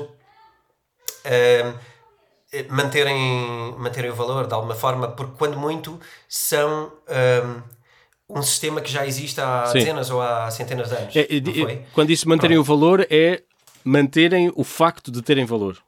É mais por aí. Sim, a sua função, Sim, não é? exato. Quanto, quanto mais não seja, confias nelas porque tem, Sim. porque tem esse sistema que já acontece há dezenas ou centenas Exato, de anos. exato, exato. O que é que acontece? Nós não estudamos na escola, ou só estudamos se estudarmos economia ou gestão, ou etc. E ligamos muito pouco e não percebemos esta parte, eh, porque se calhar nunca nos foi posto este Claro. paradigma desta maneira. O nosso sistema monetário, eh, nenhum sistema monetário no mundo tem mais de 30 anos Ok. ok? Qualquer um tem menos de 30 anos. Eh, o dólar de 1970 e 1970 é diferente do dólar hoje. O dólar de 1940 é diferente do dólar de 1970. O que é que acontece aqui? São os tais pressupostos. O que é que está por trás da moeda? O que é que está por trás do valor do dólar na realidade? Uh, enquanto que na Bitcoin tu tens um sistema que lançou uma moeda e que o sistema é aquele, é imutável e vai ser até o ano 2140, uh, que é quando é emitida a última Bitcoin. Sim. Falámos há pouco da emissão, Ok. o halving, vai chegar a tal ponto que vão ser, vai ser tão ínfimo que mais ou menos 2130 e tal uh, já não deve haver nada de ínfima parte Quantas, quantas já foram emitidas É. neste momento? Mais ou menos? estamos provavelmente próximos dos 19 milhões. Ah, ok. Portanto, faltarão 2 milhões e tal. Estamos, estamos avançados no, no. Lá está, o halving a cada 4 anos vai Exato, resultar exato, exato. Que em dois, 2100 e tal será zero a emissão. Nunca deve ser zero, Porque, porque, vais sempre os dividir. números são infinitamente divisíveis, mas O clássico. Yeah. Uh, mas pronto, mas enquanto tens isto, uh, tu sabes exatamente o que é que é a Bitcoin desde sempre e sabes o que é que ela vai ser daqui a 10 anos e daqui a 50 e daqui a 100 porque é um programa. Uh, na, na moeda governamental, tu não sabes, não só depende do presidente, como depende de guerras mundiais, depende de gripes, Sim. Covids, etc. Uh, e aquilo que tu podes ver uh, na história é que, na verdade, as moedas governamentais sempre foram coisas muito diferentes. Tu tens em 1944 o, o sistema Bretton Woods, que mudou totalmente a forma de valorização das moedas universais, passou tudo a ser. A maioria das moedas mundiais passaram a ter equivalência ao dólar e nunca mais nenhuma teve reservas de valor. Mas depois tens em 71, quando o Nixon decidiu que nem o, nem o dólar tinha equivalência nenhuma ao ouro, portanto, não há nada. É só porque eles dizem que tem aquele valor, porque não há equivalência nenhuma, não há reserva nenhuma de ouro que garanta dólar nem nenhuma moeda no mundo. O que acontece é que após Bretton Woods indexaste ao dólar e depois de 71 continuaste a indexar ao dólar. Ok. Resultado: o dólar continua a ditar a cotação de muitas moedas no mundo, sendo que isso não tem qualquer cabimento lógico eh, na cabeça de ninguém. Mas é assim que funciona o sistema Então, mas a financeiro. Bitcoin também não tem É. reserva de valor inerente. Não, a- a Bitcoin tem, uma, tem, tem a mineração como custo para emissão, mas de resto não tem indexação a nada. Pois. Uh, mas também não o promete. Eu acho que esta é Ok, a grande diferença. Uh, há aqui uma grande diferença que é uh, a, a variação de valor. Depois tem, tem aqui um dado engraçado uh, para falarmos de, por exemplo, imagina, isto só para confirmar a parte de, ao longo da história, a moeda Sim. governamental é muito diferente. E tem vindo a mudar. Nós hoje estamos com o euros, não é? O euro tem claro. uh, eh, 21 anos, mais ou menos, sim, 22. Sim, sim. Mas antes era o escudo, portanto também tem uma, é muito adolescente a moeda. Um, ok, sim. É aqui é, acho que era importante perceber outra parte. Um, no último ano, no último período de 12 meses, foram emitidos uh, um quinto dos dólares totais em circulação. Imagina que tinhas uh, eh, 100 dólares em circulação, vamos só pôr um número, e passou a haver uh, eh, 120 dólares em circulação. Exato. Só no espaço de 12 meses. Só nos últimos 12 meses. Isto vai continuar. Uh, o, que é, o que é que aconteceu a esta moeda, na verdade? A economia americana não aumentou, não é? Tu passaste a partir a pizza em 120 pedaços em vez de partir em 100. Mas uh, se tu tinhas um dólar, ele vale uma parte mais pequenina claro, da pizza, sim. certo? Ele vale menos. Uh, podemos achar que isto é uma nuance, mas se tu vias nos últimos 3 anos, por exemplo, a valorização entre o dólar e o euro, tu consegues perceber que nos últimos 3 anos o dólar já esteve, em momentos uh, raros, acima do euro, não é normal estar, mas já esteve. Uh, neste momento vale 0,80 do euro. Portanto, vale 20% a menos qualquer americano, faça um europeu, ficou 20% mais pobre no espaço de um ano. Estás a ver esta relação? Nós não, sim, sim, não, não, é, muito para isto, mas isto é, é muito relevante. Mas é uma relação também, está é, bem, mas eh, é uma relação que nós mais ou menos temos de que, de que o valor, porque é sempre, é sempre relativo, mas também não me parece. O valor é sempre relativo, era isto que eu queria Não, chegar. sim, mas. Qualquer moeda é relativa a outra moeda, mas não há um valor comparável. O valor comparável absoluto Sim. seria historicamente o ouro. Sim, mas já não é também. Sobre o, qual, sobre o qual todas as moedas mundiais caem brutalmente todos os anos. Sim, sim, sim, claro. Portanto, o que estás a dizer é que a Bitcoin, mesmo sendo sempre relativa, pelo menos mantém uma regularidade que te permite confiar. Pois, é um bocadinho como, como uh, reservar ouro uh, ou, ou, ter reservas de ouro, que é, é, é, pelo menos menos volátil do que as outras. É sempre volátil, como dizes, mas é menos volátil do que as outras moedas. A Bitcoin será volátil conforme a, a, a, comparação que fazes. Ou seja, se tu, comparares com, se tu comprares dólares com uma Bitcoin, a tua Bitcoin vale menos do que se comprares um euro. Euros. Sim, eu diria que tu vais continuar, e agora voltando à grande Não, na verdade vale mais, conversa, sim, que sim. era eh, tu vais continuar a, a, comparar a Bitcoin com euros. Claro. Enquanto essa for a tua referência. Sim.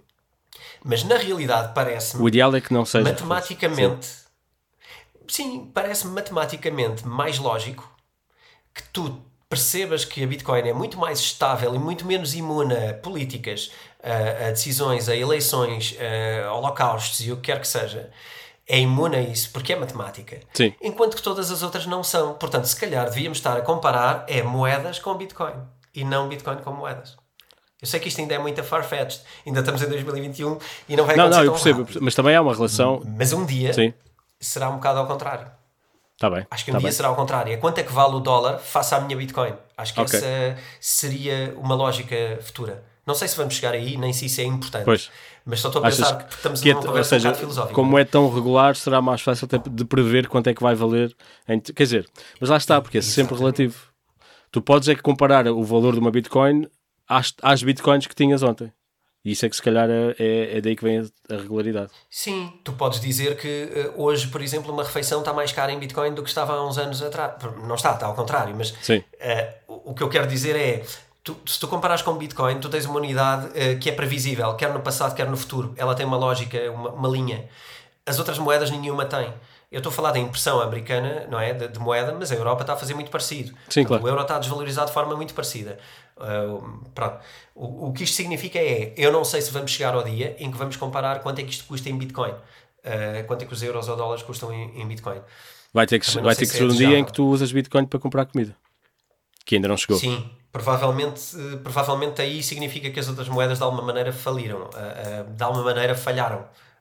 Mas a Bitcoin são, só vai. Acessórias. A Bitcoin só vai suceder se as outras falharem? As outras que moedas. moedas governamentais ou outras criptomoedas? Não, as outras governamentais. governamentais. Ou seja, tu dizes, tu vais poder, vais usar Bitcoin para comprar comida quando as outras moedas, porque significa que as outras moedas falharam.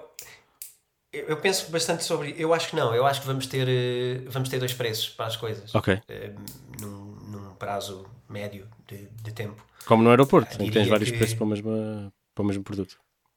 Sim, diria que sim. Okay. Agora, eu acho que ainda estamos longe da, da Bitcoin estabilizar em termos de preço e, e de poder ser, eh, de alguém querer gastá-la. Eh, como é óbvio, existem, nós não falámos disso, mas existem em Portugal mais de 90 lojas e, sim, locais sim, sim. onde podes pagar com Bitcoin. Eh, agora, o que eu acho é que as pessoas não têm muita vontade de, de gastar. Lá está. Um, porque, porque percebem que ainda não estão nessa fase. Agora vão é meter na cabeça delas. Ainda não estamos não, na fase de gastar. Se... É isso? Pois, eu, eu diria que preferem gastar os euros ou dólares claro. porque a Bitcoin vale mais para okay. eles. Ah, já agora, e, para quem quiser, eu tenho uma carteira de Bitcoin, no, sobretudo para quem quiser dar uma doaçãozinha também. Ah, portanto, desde o nosso primeiro episódio, eh, da nossa primeira conversa, tenho lá. Um, pois eu lembro-me de ver qualquer portanto, coisa assim. se alguém Sim. quiser, só para provar um ponto, esteja à vontade de dar-me dar Bitcoins. Um, ok. Vamos então falar sobre outra coisa que já, já há bocadinho já, já mencionaste en passant, que é o peso da produção de bitcoins. Um, é uma grande parte da discussão é o facto de, neste momento, uh, a emissão de dióxido de carbono e eventualmente outros gases de estufa ser tão grande como alguns países. Eu estive a ver e Portugal, em, nos últimos dados que tinha, eh, foi em 2016, emitiu 50 megatoneladas de, de CO2 e a Bitcoin, também nos últimos dados que tinha, emitia 300, 36 megatoneladas de CO2, ou seja, é quase tanto como nós, num país europeu, emitimos. E não estou a ver como é que isto pode ser mudado. E a minha pergunta é: isto faz parte da discussão sobre Bitcoin? Certo. Será que é isto aquela coisa que vai acontecer que vai, vai fazer com que a Bitcoin caia? Não, eu acho que não. Eu acho que isso é uma. De, Deixa-me pôr isto do. Uh, bom, enfim, começar pelo princípio. Um, a energia é usada para, para fazer coisas, não é? Sim. Nós, nós gastamos energia para cumprir objetivos, para fazer coisas. Ela não é. Uh, normalmente nós não gostamos de ter uma coisa a consumir energia se ela não for útil. E, portanto, claro. é, vamos, vamos partir do princípio e perceber aqui se tem utilidade ou não. não é? é? também gostava só de fazer uma separação disto, porque é, naturalmente, e eu acho que tem muito a ver comigo e com a forma como eu trago as coisas, nós, se calhar, falamos mais de Bitcoin e menos de todas as criptomoedas que existem. Eu queria só fazer uma separação. Okay. Uh, a Bitcoin tem uh, um sistema de blockchain e de consenso que é o Proof of Work e que, portanto, exige mineração e máquinas e eletricidade a trabalhar. Uh, outras criptomoedas têm outros sistemas que às vezes não exigem qualquer consumo de eletricidade okay. sequer, que são Proof of Stake e são outras tecnologias de consenso uh, outras formas de consenso e democráticas que não exigem qualquer consumo energético. Okay. Portanto, um, ehm, aliás, estamos hoje numa fase em que começam a ser cada vez menos as criptomoedas que, que usam Proof of Work, uh, portanto, mineração. Sim. E, portanto, não poluem, são Proof of Stake a maioria. Tem vários motivos, o principal é a velocidade. Okay. Proof of Stake é um sistema muito mais veloz, muito mais eficiente, Sim, por... escalável quase infinitamente. E, portanto, Sim, porque a ideia do Proof of Work é precisamente esta moeda só será valorizada se estiver a ser usada e se tiverem a haver uh, intera uh, interações e, e, e, trocas, não é? Sim. Ou seja, é através das trocas Sim. que se vão criando novas. Na verdade, é uma, uma espécie de um Sim, sistema de reprodução. Mas, há outras formas. Mas há outras que mas há outras fazem formas isso. de emissão. Okay, é? exato. Uh, Proof of Stake, uh, outras criptomoedas, por exemplo, o Ethereum vai passar uh, nos próximos meses, largos meses, de Proof of Work para Proof of Stake. Okay. Portanto, vai deixar de ter mineração, uh, vai passar a ter staking. Staking é, uma, é um fenómeno que tem mais a ver com votos. Que envolve bifes. Uh, e menos a ver com, com, com, com, mineração e máquinas e coisas, portanto não há okay. necessidade. Sim, mas eu percebo que eu, para, para a Bitcoin, imagino que para a Bitcoin fosse importante porque isto é uma grande, ou seja, Proof of Work uh, é também, representa também a aceitação pela comunidade, porque significa que as pessoas estão a usá-los na vida real. Não? Sim, mas também usam as outras. Aí não há distância nenhuma. não, mas o próprio é sistema. É puramente... Sim, ok. Não, não precisamos entrar por estes detalhes, mas uh, lá está. É a filosofia do sobretudo. Uh, acaba sempre por, por mas, entrar. Mas temos que ir lá. É, isso, isso interessa. Sim. Não, eu acho que aqui a diferença é o sistema de consenso. O que, é, o que é que significa aqui? Tu podes garantir o consenso de algumas maneiras. Tu, tu garantes, no, no caso da Bitcoin, tu garantes, garantes com o Proof of Work, que basicamente tem a ver com teres uma máquina a minerar aquilo e, e, é aquilo que ela faz. No Proof of Stake, o que tu fazes é comprometer-te com um valor, em vez de comprometeres com uma máquina que está a pagar eletricidade, porque, porque na verdade aqui isto é uma troca. Tu estás a gastar eletricidade e estás a investir numa máquina. Sim. Para quê? No, no objetivo de manter uma rede na qual tu acreditas e para a qual queres contribuir mas sobre a qual tu vais ser recompensado. Sim, claro. E que tens que ser recompensado com mais do que aquilo que tu gastas, porque senão não vale a pena estar a minerar Bitcoin se estás a perder dinheiro. Sim. Só se for mesmo por, por seres fã, eh, mas não, mas não é o caso. Portanto, tu, tu quando entras numa rede e mineras e fazes parte do sistema dessa rede que a garante e que executa transferências, tu fazes porque é economicamente uh, viável e interessante. No Proof of Stake, tu fazes um, de uma forma diferente. Tu não metes uma máquina a minerar, tu colocas o teu, o teu dinheiro, a, a tua quantidade de, dessa moeda, neste caso, por exemplo, vamos falar de Ethereum, que vai passar para isso. Portanto, tu vais colocar os teus uh, 10 Ethereums, fazes staking, que é prendê-los dentro de uma pool da qual tu não os podes tirar. Okay. Uh, e, e, sobre eles tu comprometes-te que tudo o que passe por ti tu vais votar de forma uh, lógica, justa e, e honesta ok? Perante a rede, perante a verdade da rede, da transferência isto, da rede. Mas uh, continua a usar criptografia ou, é, ou, é, ou já impl... Criptografia, igualmente, tudo criptográfico. Tu fazes esse staking dentro de uma wallet de Ethereum que te permite simplesmente, em vez de votares com uma máquina, tu votas com staking. Tu, em vez de teres uma máquina de eletricidade que hum, o que acontece aqui, tu, tu, só não mentes numa rede, por isso é que ela é verdadeira, tu só não mentes na rede porque és altamente prejudicado. Porque se tu estiveste a minerar e a gastar eletricidade e compraste a máquina okay. e depois tu aprovas uma coisa errada, sim. tu vais ser reconhecido é um como sim. falso okay. e és castigado. Okay. Então não recebes nada, então tiveste a gastar dinheiro para nada. No staking é a mesma coisa tu metes staking de X moedas, metes, sei lá, uh, imagina, dois ou três Ethereums que hoje valem 6, 7 mil euros à data de hoje, uh, talvez mais, uh, colocas como staker e o que tu fazes é, eu sou um staker, eu vou ser honesto na rede. Se tu fores identificado como falso, tu não recebes staking e podes ficar sem o teu stake. Okay. Portanto, tu és punido pela rede. O, o objetivo aqui é que tu votes e que sejas honesto. Ter uma rede de pessoas honestas descentralizada pelo mundo inteiro. Este é o objetivo de, de uma blockchain, ok? Ok, ok, no, uh, ok. Uh, vejo aí algumas fragilidades, também porque não percebo exatamente o sistema, mas... Uh, mas sim, sim, mas há enormes, há enormes desenvolvimentos em claro, cima de cada uma destas claro, coisas. Claro, claro, claro, okay. mas lá iremos. Eu, eu, gostava de explicar a parte da poluição, Exato. porque eu acho que é muito relevante. tu diz, pronto, a questão da poluição é algumas criptomoedas, dado o volume de transferência e o volume de transações que têm, estão a evoluir para outros sistemas, como Proof of Stake, Sharding, etc., em cima okay. disso, que permite escalar muito e, e, e, enfim, permite proteções muito grandes. Mas na realidade, o Proof of Work uh, funciona há 11 anos e tem sido bastante eficiente. O que me parece importante perceber em termos da poluição, e tudo certo, uh, a Bitcoin polui, polui mais do que um país como Portugal. Eu creio que a última comparação feita foi à Argentina e acho que era semelhante à Argentina. Uh, não, sim, não é mais, é quase, é, é, ou seja, é uma espécie de é quase. dois terços daquilo que produzimos em Portugal. Okay. É, é, menos, okay. mas uh, é mais do que alguns países, sem dúvida, sim. É mais. Um, ehm, a questão, é, na verdade, a questão é, não me importa muito, a mim pessoalmente, e eu acho que a maioria das pessoas, não me interessa muito o que é que gasta uma coisa, interessa-me o que é que ela faz. Okay. Na verdade, a extração do ouro gasta mais do que a Bitcoin. Ok. Uh, não só gasta mais, como gasta mais 60% do que a Bitcoin. A extração do ouro também faz outra coisa. Além de gastar mais, polui com químicos a terra. Okay. Uh, de uma forma bastante irrecuperável durante muitos anos. Dados os produtos que eles usam para filtrar as terras e para, enfim, fazerem aquilo que se faz quando se minera ouro. Sim. E portanto, parece-me que logo aqui é importante é compararmos com coisas. Nós quando queremos analisar é comparar com coisas. A Bitcoin é, não só é uma moeda, como é um sistema de pagamentos. Okay. E se nós pensarmos em sistemas de pagamentos e moedas, se calhar temos que contabilizar uh, a maioria do sistema bancário mundial, Sim. junto com todos os seus funcionários, com todos os seus computadores e todas as suas luzes de escritório em todos os escritórios do mundo dos bancos, Uh, junto com todas as deslocações que essas pessoas fazem para o trabalho com os seus carros a poluir, uh, ou transportes públicos a poluir igualmente. Okay. Quer dizer, isto é tão escalável quanto chegar, uh, o meu dia inteiro a escrever coisas. É, é impossível chegar a, ao número. Temos uma coisa que é uma tecnologia única, que é um sistema de pagamentos mundial, sem fronteiras, e que funciona 24 horas por dia. Infelizmente os bancos poluem isto tudo, mas depois nem sequer funcionam 24 horas por dia, nem sequer ao fim de semana. Hum o dinheiro dorme ao fim de semana, não é? Sim. Uh, tens 24 horas de dinheiro parado e transferências levam um dia inteiro. Isto não faz sentido. Na Bitcoin tens isto em minutos.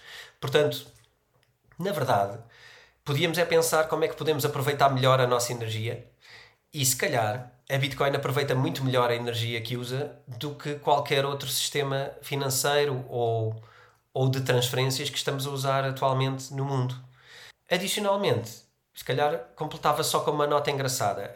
Um, esse argumento é muito usado pelos detratores de, das criptomoedas. Normalmente, uh, por quem está a sofrer a disrupção de, de ter as criptomoedas que são muito mais competentes a fazer o que faz do que aquilo que eles, okay, que eles portanto, pretendem fazer.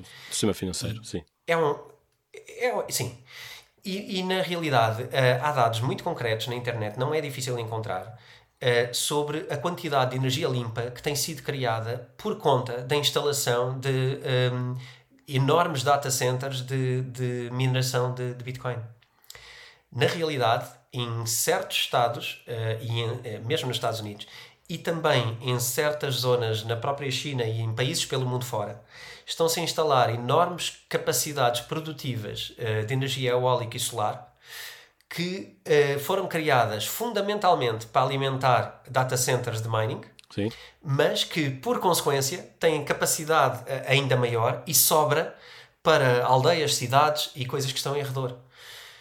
Portanto, eu não quero ser maximalista de Bitcoin ao ponto de dizer que não, Bitcoin está a limpar o mundo até da energia. Não, não, não, é isso. Obviamente que existe uma dificuldade, mas que tem a ver com a forma como produzimos a energia. Não tem a ver com a Bitcoin, tem a ver com a forma pois, como exato. produzimos.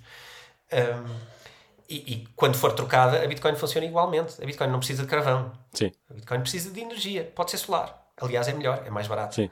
Portanto, a maioria das pessoas está a instalar capacidade produtiva solar porque quer ter mineração de criptomoedas de uma forma barata. Portanto, isto é bastante uh, líquido. É um número que não há como batê-lo. É mais barato e, e, está a acontecer. Agora, é claro que, claro, como dizes, o que vai circular vai ser durante algum tempo a, a informação de que a Bitcoin polui. E tudo bem. Mas eu acho que acima de tudo o importante é, é vamos ver o que é que polui igual Sim. e o que é que é útil ou é inútil. E não, e esse, é um para mim, se calhar, se calhar mais, mais forte até é esse argumento de que realmente a poluição não é inerente à Bitcoin. É, a poluição vem das, das fontes de energia que se usa para minar Bitcoin e, portanto, é possível perfeitamente mudar as fontes de energia sem mudar o modo como Sim. se produz Bitcoin, não é? Portanto, acho que esse Sim. argumento também é bastante forte. Um, existe alguma. Nós já falamos várias vezes de como não há regulação na Bitcoin em si, mas existe regulação sobre, por exemplo, quem minera, quem minera Bitcoin, quem uh, transaciona Bitcoin, quem faz dinheiro com o Bitcoin. Como é que isso, como é que isso por exemplo, uh, falando de impostos, falando de remuneração, falando de, uh, de rendimento, como é que isso se relaciona com a vida das outras pessoas todas? Os impostos são uma coisa com, complexa, não é? Sim. Uh, os impostos não são muito inerentes ao, ao, ser humano, não é? São um bocado uma artificialidade que criámos para gerirmos uma sociedade de uma maneira eficiente, pelo menos é que encontramos até hoje, não é? é? É, esta de criarmos um, um imposto. Um, eu, eu, hoje, em Portugal, uh, se calhar Vamos começando pelo que as pessoas também querem ouvir, sim.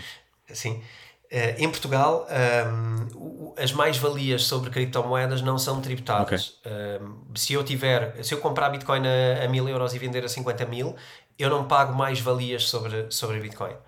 Mas, por exemplo, em Portugal também, uh, se eu decido criar um negócio onde eu, o que eu faço, a minha atividade profissional, nem que seja em recibos verdes, a minha atividade profissional é comprar e vender Bitcoin. Uh, então aí sim eu sou tributado uh, por mais valias em Bitcoin.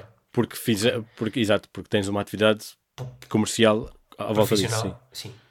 Exatamente. Okay. Exatamente. Portanto, isto é o cenário português. Agora, por exemplo, nos Estados Unidos as pessoas são tributadas, mesmo os particulares, são tributados por mais-valias em, em, criptomoedas. Um, e portanto é igual a qualquer outro ativo uh, financeiro. Mas, por exemplo, se pagares uma coisa, coisa, né, vamos ver, imagina que ficas, compras um produto ou, ou, ou, ou, faz, ou ficas no Airbnb, mais uma vez passa publicidade, pagas com Bitcoin, vamos, vamos imaginar que tu decides pagar com Bitcoin e que a pessoa pode, tem maneira como Sim. aceitar isso é fora do sistema? Isto é mesmo só curiosidade, não é uma crítica, estou a perguntar. Não, não, isso é uma excelente pergunta, porque é, essas questões práticas é que nós vivemos à volta é disto, Sim. não é? Uh, na verdade, uh, eu, eu, também já pensei nessa, nessa questão ao início, como é que se faria isto. Uh, na verdade, eu acho que a forma mais simples de perceber esse, essa transação é se pagares em dinheiro. Sim. É, se pagares em dinheiro, está dentro ou fora do sistema okay. contabilístico. E é exatamente a mesma coisa. Mas a questão. Só vai de uma. A, minha questão, que é mesmo só uma questão, é neste momento, se pagares em dinheiro, podes estar fora do. Ou seja, podes não ser um, uh, eh, registado, mas tecnicamente não é legal. Ou seja, se pagas em dinheiro, tem de haver ali uma, um valor eh, da interação. E o mesmo se, faça, se passa com Bitcoin. Neste momento, se for provado que tu compraste um produto sem pagar imposto sobre ele com Bitcoin, é igual a teres pago em dinheiro vivo? Ou o facto de ser Bitcoin de repente retira o valor económico a essa interação? O, o que está em causa nesta interação é se, se a pessoa que me alugou o quarto ou a casa uh, passou fatura ou não, pois. não é? É isto está em causa. Por exemplo. Acho Sim. eu. Ok. Ok. Porque se eu lhe pagar em dinheiro, ele pode ou não passar okay. fatura. Portanto, é indiferente. Não é? Sim. E se eu lhe pagar em Bitcoin, pode ou não passar fatura. Portanto, é um bocado. E aí a fatura tem de ser em euros, igual. É? neste momento. E aí a fatura é em euros, okay. sim. Sim, porque é, é, o sistema que é reconhecido sim, sim, pelo, pelo okay. Estado. Aliás, eh, é, é, normalmente assim que funciona. Também já existem APIs onde tu podes pagar uh, em Bitcoin e a pessoa recebe em euros. Portanto, isto não é. Uh, não é difícil. Claro. Há cartões de crédito claro, também. Claro, tu pagas com um cartão de crédito Bitcoin, a pessoa, para ela, está a receber euros e é euros que recebe e vão para a conta bancária sim. da empresa deles, não é? Sim. Mas não sabem que eu paguei com Bitcoin, não, não precisam de saber, mas isso já acontece. Aliás, eu não vejo não vai ser fácil, uh, até pela velocidade de transações, confirmações e tecnologia envolvida, tu ires a um, um Airbnb e pagares uh, com Bitcoin de wallet to wallet, pois. de carteira para carteira. Não, não é muito prático. O que vai acontecer é que eu passo o meu cartão, um, existem alguns agora disponíveis, passo o meu cartão de crédito, ponho lá, pago e a pessoa. E depois o valor acaba por ser é aquilo, o que é que é. Sim, okay. uh, porque recebem euros na conta. Portanto, é, é assim. Não é diferente. Eu acho que a única forma de ser diferente é se pagares com uma transferência bancária. Sim. E mesmo assim não, é, não obriga que a pessoa passe fatura. Claro. Nada garante que, Particularmente que se forem privados, não é? Nós sim. não sabemos. Sim, sim, sim. sim, sim. Um, não então, existe... Igual. Porque a, a, a grande... E lembro-me que falámos disto também na primeira conversa. A grande beleza da Bitcoin e das criptomoedas, claro que tendemos sempre a ir para a Bitcoin. Se houver alguma diferença particular, peço-te que, me, que, que, que apresentes, como tens, como tens feito já.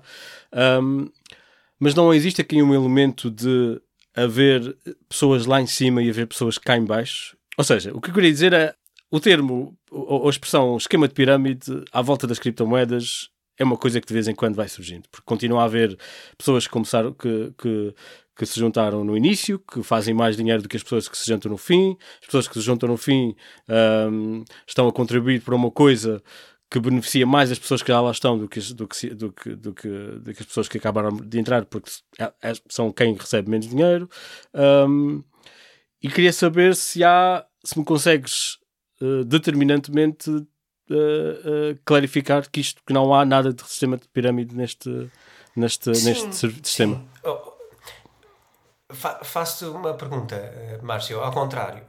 Não, em primeiro queria só dizer uma coisa diferente. Em termos de sistemas de pirâmide, normalmente nos sistemas de pirâmide existe um bolo central. Sim. Quando tu dizes as pessoas contribuírem, elas estão a injetar dinheiro numa coisa. Sim. Aqui as pessoas não estão a injetar dinheiro especialmente numa coisa. Aqui uh, a coisa é o que elas detêm, é uma parte de uma coisa uh, que tem uma paridade com uma outra coisa. Se calhar o mais fácil de, de, de, de comparar é: imagina uma ação, uma ação da Tesla. Quem Sim. comprou no início não está a tirar muito mais benefício do que quem comprou agora? Claro, sim. Por exemplo. Porque era mais barato. Quem sim. comprou a 10, não é? Quem comprou é, eu não sei se esteve a 10, estou, claro, aqui a claro, dizer claro, um valor para o ar. Uh, imagina que esteve a 10 ou a 100, não importa. Mas já teve a 800 recentemente. Um, quem comprou a, a 100 tirou muito mais proveito do que quem comprou a 800. Sim. Mas na verdade, quem comprou a 800 comprou porquê? Eu posso dizer que comprei ações da Tesla a um valor uh, bastante alto. Uh, comprei porquê? Porque eu continuo a acreditar Sim. que o valor futuro será muito superior ao valor atual. Portanto, não me interessa que alguém tenha comprado a 100. Eventualmente eu gostaria muito de ter comprado a 100. Sim. Uh, mas não pude. Não fui esperto o suficiente, não fui atento o suficiente, não aproveitei a oportunidade. Ela estava lá, claro. era o que era, podia falhar. Quem Sim. comprou a 100 também podia falhar muito mais facilmente do que quem comprou agora. Portanto, são tudo consequências do momento em que estamos. Uh, compras a 100, se calhar tens um risco muito maior de valer zero. Compras a 800, se calhar estás a comprar uma coisa, uh, se calhar eventualmente sobrevalorizada, mas o mundo está um bocado assim. E, e se calhar queres Sim. na mesma porque não há uma oportunidade melhor ao lado. E porque achas que vai valer muito mais Sim. em 5 anos ou 10 anos. Portanto, eu, eu acho que tem muito mais a ver com a lógica com a qual investimos em ações, que é uh, tudo certo, quem tinha antes ganhou mais, uh, quem compra hoje ganha menos, mas que só compra quem quer e quem achar Sim. que eventualmente está a fazer um bom negócio a comprar, não é? Sim. Acho que é um bocado a mesma lógica das ações. Ok. Eventualmente, se ninguém comprar, elas vão cair o valor, não é? 10. E aí lá vai o, a lógica do buy the dip, como se diz, é? compra, o, compra os saldos uh, em ações Exato, e, e, lá vai ela para cima. Ok. Acho que o valor vai ser sempre por aí. Ok, vamos então falar só de algumas, antes de, de, passarmos para outro tema que eu gostava, acho que era importante uh, abordarmos, que são os, os NFTs, uh, eh, mas antes de passarmos para essa, esse capítulo final, há duas criptomoedas que eu gostava de mencionar e já me podes, se calhar, dar mais alguns exemplos, mas tem tido uh, a Ethereum, já tínhamos falado na primeira conversa e, e, tem crescido bastante. Não sei se acabaste de dizer que vai mudar o modo como faz a sua certificação um, ou, ou, como o sistema funciona. Não sei se me queres dizer algumas palavras, mas acho que, acho que parece-me que é se calhar a segunda mais, a Bitcoin mais, mais relevante. E depois há uma que tem crescido bastante que é, que é a Dogecoin, que começou um bocadinho com o modo meio irónico. Um, mas que eu não percebo muito bem o que é que se está a passar, mas já o Elon Musk também compra e, e, e, fala sobre ela e não que eu, atenção, não que eu, que eu tenha o Elon Musk como especial referência na vida, mas, uh, mas ou seja, tem tido bastante visibilidade um, e queria perceber uh, o, o que é que se está a passar e se, por exemplo, é uma daquelas oportunidades que estão a começar agora e que podem vir a crescer bastante. O, o, Ethereum, eh, falando um bocadinho do Ethereum e do momento atual do Ethereum, e, e eu acho que isso tem muito a ver com a subida de valor atual. O Ethereum, uh, eu creio que terei dito algo semelhante no primeiro, na primeira conversa, porque normalmente quando me refiro, refiro-me assim, o Ethereum é um bocadinho um sistema operativo de criptomoedas. Uh, quando eu te disse que algumas criptomoedas têm blockchain própria, outras não têm, uh, e que lhes chamo tokens, eles são tokens, muitos são tokens de Ethereum, existem outras redes parecidas com Ethereum, Uh, mas o Ethereum foi a primeira grande uh, moeda que é, que é um ecossistema de moedas onde tu podes criar uma criptomoeda, tu próprio, okay. Márcio, podes criar o Márcio Coin uh, dentro de Ethereum. não, não é demorado, é um processo, é um processo de minutos e, e que podes criar um token, normalmente seria um ERC20, que é o, o, nome que se dá, ERC20 Token, e que crias uma, uma criptomoeda que vive dentro do, da blockchain okay. do, do Ethereum. Ethereum okay usas a blockchain do Ethereum, não precisas ter a tua própria, usas a deles, pagas obviamente o, o gas, o consumo um, eh, de tudo o que haja de transações na tua criptomoeda, pagas à rede porque eles têm que pagar aos miners, portanto funciona um bocado assim. E o Ethereum uh, tem tido uma dificuldade muito grande porque foi a, foi a criptomoeda provavelmente mais, mais revolucionária dos últimos 5, uh, 6 anos, ou então talvez a mais revolucionária desde a Bitcoin, porque parece-me a segunda mais importante Sim. em tudo e que uh, não só alberga mais de 20 mil tokens lá dentro, portanto, que, que o pessoal chamaria criptomoedas a todos, uh, mais de 20 mil, e todos os dias nascem novas. Eu, o que é que acontece com o Ethereum? Tem uma dificuldade, de, dada a quantidade de criptomoedas que estão dentro, tem uma dificuldade de transações porque tem um máximo de transações por segundo okay. que, que, não é muito elevado. Uh, creio que são 7 transações por segundo ou Sim. 30 transações por segundo. Peço desculpa por esta falha, mas okay. um, a cabeça às vezes não dá para tudo. Mas, mas é uma coisa muito, muito baixa, faça o que é necessário. E, e, dada esta dificuldade, porque, porque depois tu tens aplicações, não, não tens só transferências de criptomoedas, tu tens aplicações, como por exemplo a própria questão dos NFTs, vivem, a maioria deles vivem dentro de, de Ethereum. Okay. E, e, o que é que acontece? Cada vez que alguém transaciona NFTs, cada vez que alguém dentro de uma DEP qualquer que faz um serviço descentralizado uh, faz uma, uma utilização dessa uh, aplicação, tudo isto origina transações dentro do Ethereum, o que tornou a rede uh, mais lenta e mais cara. Ok. Então, já há anos que o Ethereum tem vindo a tentar fazer estas atualizações em termos de qual é o sistema que está a usar. Então, mas espera, desculpa, só para clarificar uma coisa. Sim. Tu dizes, falas de Ethereum como é um sistema, ou seja, é um sistema onde outras moedas barra tokens nascem e vivem, mas é também em si uhum. uma moeda ou não? Tem uma moeda sim. nativa, digamos assim. E é sim, disso que estamos a falar. O, Sim, okay. estamos a falar do, do ETH, uh, ETH uh, okay. que depois ETH. o seu, o seu, a sua pequenina parte chama-se Gas. Okay. A forma fácil, como eu faço sempre, é quando associo a, a Bitcoin a ouro, associo o, o Ethereum a petróleo. Porque o, o Ethereum é combustível.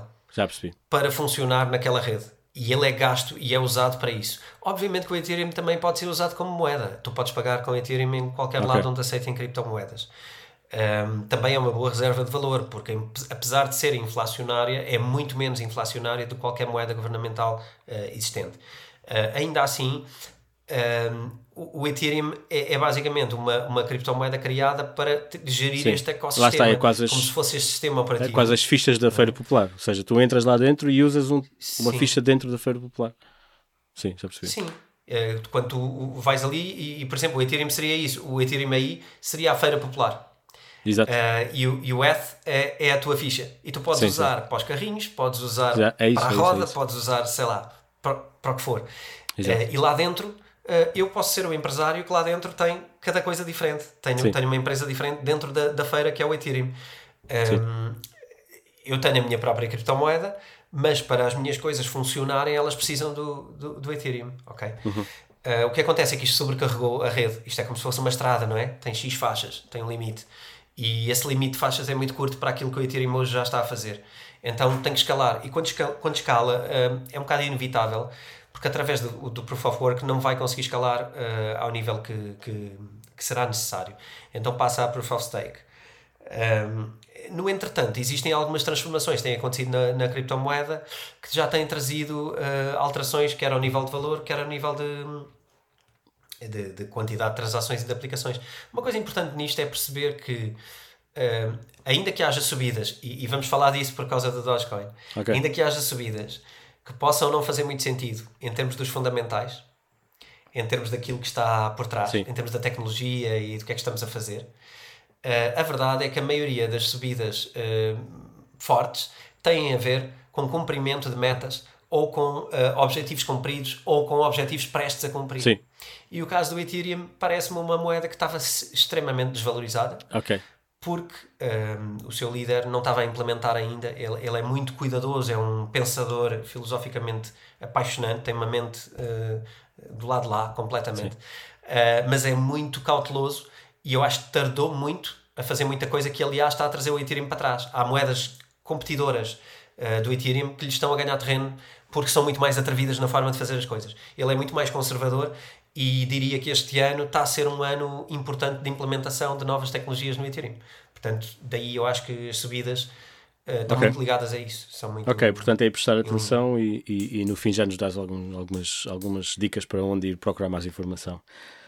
Uh, só, não sei porque, tenho, estou curioso sobre o Dogecoin porque é... Uh, Sim. É, é, claramente um fruto da, da, da internet e, da, e, do, e, da, e da, da ironia toda que acontece em alguns. Pronto, no, no, modo como usamos nos memes. Aliás, vem do meme, um, o nome pelo menos, e queria saber o que é que se passa e porque é que está a ser, se não valorizado, porque é que está a ser um, falado e porque é que de repente tem tanta, tanta atenção. O, o Dogecoin, eu, eu, só por causa de, desta coisa, a quantidade de pessoas que depois enviam uh, e-mails ou perguntas claro. uh, a perguntar se devem ou não investir, isto leva-nos a ter eh, algum cuidado na forma como falamos e levou-me a, mim a explicar. Portanto, no, no, meu podcast do, Bitcoin Talks, deves conhecer, acredito, fizemos um, fizemos um episódio especificamente só sobre o Dogecoin e o que é que, está, o que, é que estava a passar. O que é que acontece? Vamos introduzir aqui. Primeiro, a origem. O Dogecoin foi feito por uma brincadeira. Pois. Portanto, for, foram uh, inicialmente um, um, rapaz, o Paul, agora falha-me o segundo nome, mas Paul Wilkins, acho, um, começou a brincadeira de criar uma Dogecoin só porque sim, só porque podia, claro. só porque percebeu. Usando uh, a Ethereum? Que, como te disse. Usando a Ethereum? Nasceu na Ethereum? Não, não, um, não tem, uma, tem uma blockchain própria. Ok, Uau. Uh, e usa código muito semelhante à Bitcoin. Okay. Ok? Um, lá está, como é open source, qualquer pessoa pode chegar ali e criar uma claro. criptomoeda. A Dogecoin, parecendo que não, a Dogecoin é das, das criptomoedas mais antigas que existem. Um, e foi criada por alguém que seria um geek de, de criptomoedas, descobriu o Bitcoin, percebeu que podia fazer uma, copiou o código da Bitcoin, alterou alguns dos pressupostos Uh, como seja a emissão de moeda, a quantidade de moeda emitida, o, o market cap total, uh, market cap não, desculpa, o max cap total que a moeda virá a ter um dia e, portanto, basicamente criou uma Bitcoin muito mais barata, okay. uh, unitariamente, e que é emitida uma barbaridade de moedas por, por, por hora. mas foi criada sem mais ambição do que isto. Sim. vou fazer porque posso fazer, vou experimentar. O que é que acontece? aliado ao Doge veio uh, a criação dos memes, uh, como, como tu falaste. Uh, Começou-se a brincar. a questão, não sei se por ser um cão, não sei se por ser a altura certa, alguém há de explicar estas coisas. Eu não sei explicar. Isto é mais marketing do que outra coisa. Sim. Mas acho que aqui era um marketing muito amador. É? Sim. Uh, mas caiu, caiu nas boas graças de muita gente. Então os memes começaram a ser super famosos, uh, desde o To The Moon até uma data de outras expressões. o Dodge dos memes vem do Dogecoin? Sim, sim. Ah, ok. O Dodge agora, para quem não está a ver, é aquele cão que é um, acho que é um labrador uh, com um olhar, um olhar, bastante sorridente e que às vezes tem erros uh, ortográficos nos memes. Um, é, é, é, é, desse meme que estamos a falar.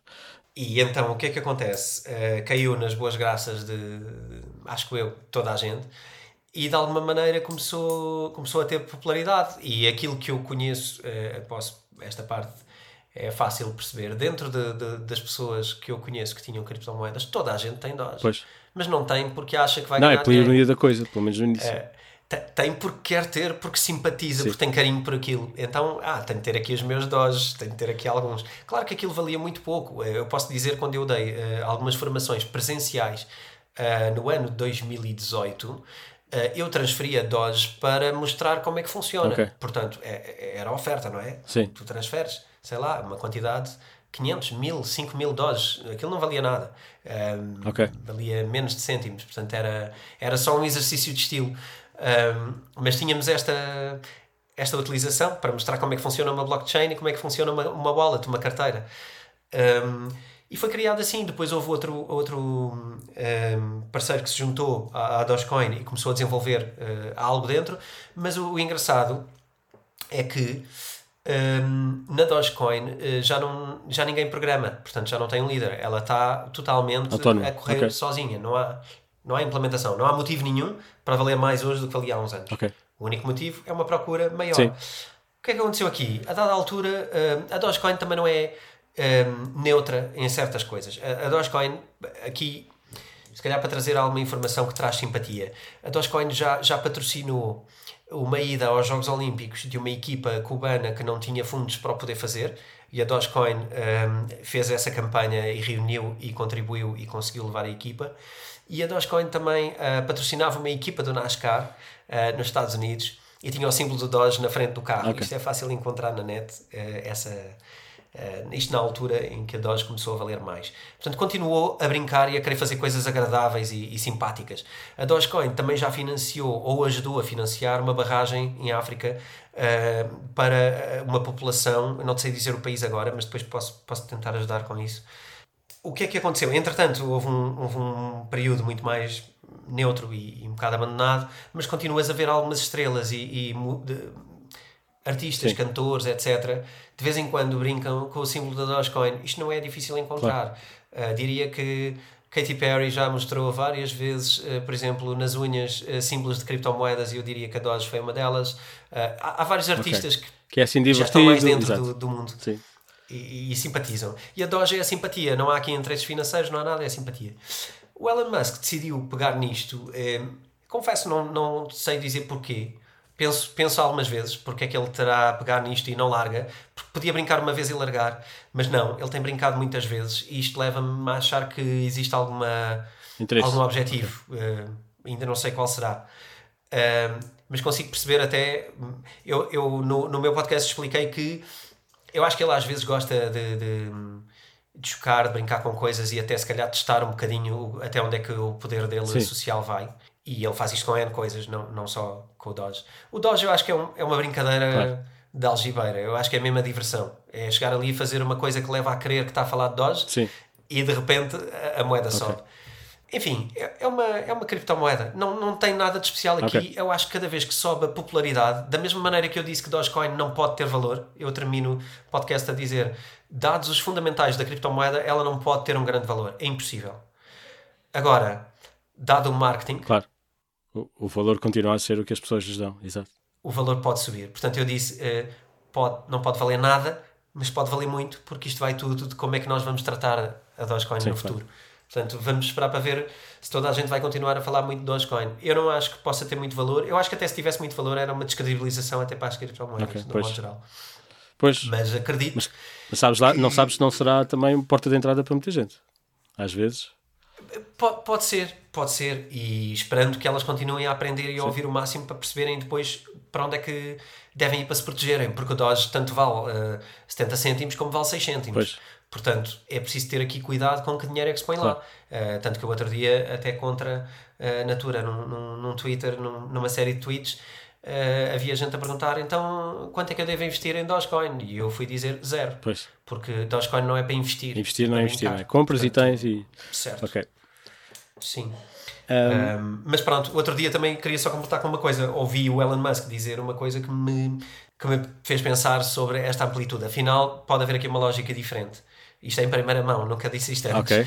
Um, tem a ver com ele ter dito que, apesar de, do Dogecoin ser uh, como é, a emissão da Dogecoin é previsível e é inferior à do dólar. Pois. Portanto, eu fiquei a pensar, se calhar a Dogecoin vale mais que o dólar, pensei eu. Pois. Porque pelo menos a gente sabe o que é que vão imprimir amanhã de Dogecoin e daqui a 100 anos também. Uh, e o dólar a gente não sabe. E. Um, enfim, não faço ideia. Sim, mas lá está, que é terá, terá que, as pessoas terão, terão de depositar essa confiança, não é? Uh, há mais alguma criptocorrência, criptocorrência, criptomoeda? Há mais alguma criptomoeda que, que, esteja aí a surgir ou que seja particularmente interessante ou que estejas a prestar alguma atenção que queiras partilhar connosco? Alguma em especial, não, é... não precisas de listar. Sim, algum caso Sim. com um fator X qualquer? Eu não gosto de fazer isso, sabes? Porque depois o que acontece é que parece que estou a fazer aconselhamento de, de, alguma coisa, é, parece que estou a fazer publicidade dessa criptomoeda. Eu nem, nem gosto de o fazer porque eu próprio tenho inúmeras dúvidas todos os dias. Okay. Afinal, o que é que vai funcionar? Um, eu acho que é, é bom estar atento a algumas criptomoedas recentes uh, que apareceram nos últimos dois a três anos, se calhar pouco antes da nossa conversa, ou se calhar Sim. na altura, mas que hoje têm uma preponderância muito grande. Claro. E que tu encontras hoje no top 10 algumas criptomoedas que são recentes. Não era normal. Okay. Uh, tens algumas coisas como. A, a maioria delas até são uh, competidores do, do Ethereum. Okay. Que eu acho que é um mercado que tem espaço para vários. Eu acho que o mercado do sistema. O mercado do sistema. Okay. O mercado das criptomoedas que permitem criar Outras, tokens sim. dentro delas para executar coisas e que são eficientes a fazê-lo, são credíveis e que, são, têm um bom sistema de, de, de, de consenso. Um, se calhar dessas duas uh, podia distinguir uh, as duas que eu já uma vez ou outra falei, como o Polkadot, uh, que, que a criptomoeda chama-se DOT, ou o Cardano, um, que é uma moeda extremamente académica e muito, muito escolástica, muito fiel aos seus princípios, muito muito académica no sentido de peer review, sim, sim, né? muito, tudo, tudo, muito feito com muita calma, tem um roadmap todo muito bem descrito okay. no seu website. Uh, acho que estas duas criptomoedas são interessantes. Uh, acho que elas ganharam muito peso porque o Ethereum tem estado pois, preguiçoso. Ou seja, o potencial de um sistema uh, Sim. E, tem ganhado. Enfim, mas há uma força. data de outras coisas. Quem olhar para todo um novo sistema de DeFi, Decentralized Finance, portanto, tem aqui um, um mundo okay. novo, coisas como Uniswap e etc., que que vão substituir bolsas de valores no futuro. Portanto, tudo isto vai mudar muito. Eu acho que é um bocadinho estar atento a esta nova, este novo mundo do DeFi. Sim. Tudo o que vejam como DeFi, que é Decentralized Finance, é muito interessante porque é isto que vai mudar as nossas finanças pessoais relativamente ao que estamos habituados, que é, que é mais os bancos e as bolsas de valores, e agora acho que tudo vai tender para mudar para outra coisa. Uh, claro, okay. com o tempo que isso demora, mas... Antes de acabarmos, porque já estamos numa conversa, e comecei por dizer que era uma conversa curta, está a ser bem mais longa do que a anterior. Pois é. Vamos só falar um bocadinho de NFTs para falar, eh, para explicar um bocadinho o que é e até porque é uma passagem que faz sentido depois de estamos a falar destes sistemas onde se criam os tokens. Na verdade é destes tokens que estamos a falar, não é? NFTs quer dizer o quê? NFT significa Non-Fungible Token. Yeah. Um, portanto, token não fungível. Sim não fungível é uma noção uh, que significa que não pode haver igualdade. Portanto, não há duas okay. coisas iguais da mesma, não é? Enquanto qualquer Bitcoin é igual a qualquer outra Bitcoin, um, elas são fungíveis, portanto, enquanto um dólar é igual a um dólar, uh, um non-fungible token é uma coisa única. Okay. Portanto, um, um, NFT é diferente de outro NFT. Isto é um conceito simples e, e, e, que tira partido daquilo que foi a criação do, do Satoshi Nakamoto quando criou um, a Bitcoin, que é a, a possibilidade uh, de criar uma coisa digital, mas que é única. Okay. E que não havia até hoje. Até hoje tu tens um documento Word, não é? Tu envias-me um documento Word, eu faço copy-paste para o outro lado e eles são exatamente iguais. Sim. E eventualmente ninguém os consegue distinguir qual é a cópia e qual é o original. E, eventualmente tu poderias escrever um texto, uh, eu copiava o texto para outro documento e dizia que o texto era meu e lá se foi uh, ah, os direitos de autor claro. do, do que tu fizeste e a originalidade. Sim, sim, sim. Sim. E o Non-Fungible Token vai resolver essa dificuldade no mundo digital quando tu tens. Uh, porque te permite criar uma coisa digital única. Uma coisa digital não, não só única, como tu consegues perceber a autenticidade e, e originalidade. Sim. Uh, eu até posso ter dois ou três iguais, uh, até posso ter 100 a seguir iguais àqueles, mas eu consigo distinguir o, o 1 original dos 10 seguintes que são iguais e que só há 10 e dos 100 seguintes que só há 100. Ou okay. seja, eu consigo atribuir uh, unicidade e cópias uh, a coisas. E numera, numeração também. Mas, mas isso, é, isso é feito através de, de, de criptografia, através de códigos? Sim. Sim, isto basicamente é feito, uh, normalmente, tecnicamente, é feito através da instalação de uma wallet que é a Metamask, uh, que temos que instalar no, no, nosso sistema operativo de computador. Okay. Temos que criar uma wallet na Metamask, temos que depois uh, colocar dinheiro nessa Metamask, que é uma wallet de, de criptomoedas, neste Sim. caso de Ethereum. Portanto, temos que colocar lá Ethereum e depois temos alguns, algumas apps onde podemos ir configurar o nosso token, okay. o nosso o nosso non-fungible token, Exato. a nossa peça de arte. Okay? Pode ser uma ilustração, pode ser sei lá, pode ser um e-book, pode ser um episódio de podcast, já agora. Sim, claro. Sim, aliás, os podcasters estão, a, estão a explorar isto. Uh, sim, isto já pertence a noutra, a outra conversa, mas é uma coisa que está a acontecer, sim. E tu podes criar unicidade ou podes criar um, X, eh, uma edição limitada, podes criar o que quer que seja, tal como fazes com bens físicos. Sim, mas depois, é? como na vida real, por exemplo, um episódio de, de, de podcast é digital. Como é que uma, um objeto que por si não é único pode ser unificável num token? Porque ele vai ser. Um, vai-lhe ser impressa uma. Imagina que lhe é impressa uma impressão digital que okay. diz que este é o original. Ok. Uh, e isso é reconhecível. Isso está identificado nele. Tu podes fazer prova Sim. da tua propriedade em relação àquilo. Uh, a partir dali pode haver cópias, mas são cópias. Ok. Mas há um original àquele original que é o teu. Mas é sempre digital, obviamente. Ou seja, não, é sempre se digital. faço uma ilustração em papel, tem de ser a cópia digital dessa ilustração que é depois uh, fungível. Sim, sim, sim. Em Ou papel, não fungível, o, que tens, uh, o que tens, que é muito falível, é, era a assinatura, não é? Pois, sim, antigamente sim, sim. assinavas o quadro. Os artistas, antigamente, vamos comparar, não é? O, Da Vinci ou outros assinavam o quadro, não é? E claro. depois tínhamos que identificar se a assinatura era mesmo dele. E ainda hoje é isso, a assinatura. Uh, reconhecer a, a pincelada, se é mesmo dele, se é uma cópia. É um processo muito difícil. Uh, na questão dos NFTs, não é. É um código que está lá ou não está. E se está lá, é daquela wallet, é daquela pessoa. Ok. okay? É, é exato. Mas, por exemplo, a interação que se faz é. Porque fala-se de valores associados a esses, a, esses, a esses objetos, porque finalmente é possível unificar objetos digitais, é isso? É, isso, é esta a grande mudança dos Sim. NFTs? Sim, é, é basicamente isso. Okay. A, a, grande mudança é que tu tinhas um artista que até hoje, se calhar, fazia uma obra de arte digital, mas que tirava zero de valor daquilo, ou, ou muito pouco. Okay. Porque facilmente toda a gente usava a ilustração dele para tudo e mais um par de botas. Uh, e de repente não lhe pagava nada e okay. não, não usava nada um, para aquilo. Hoje em dia, tu vais ter a possibilidade de colocar um NFT uh, ah, no teu, na tua obra Uh, e tu podes uh, fazer duas coisas. Em primeiro lugar, uh, sempre que ela seja usada, tu poderás reivindicar a autoridade sobre ela, porque okay. é tua. em segundo lugar, sempre que ela for usada de forma um, rentável para alguém, sempre que ela for explorada comercialmente, tu podes aplicar essa, essa tua autoridade sobre a tua obra.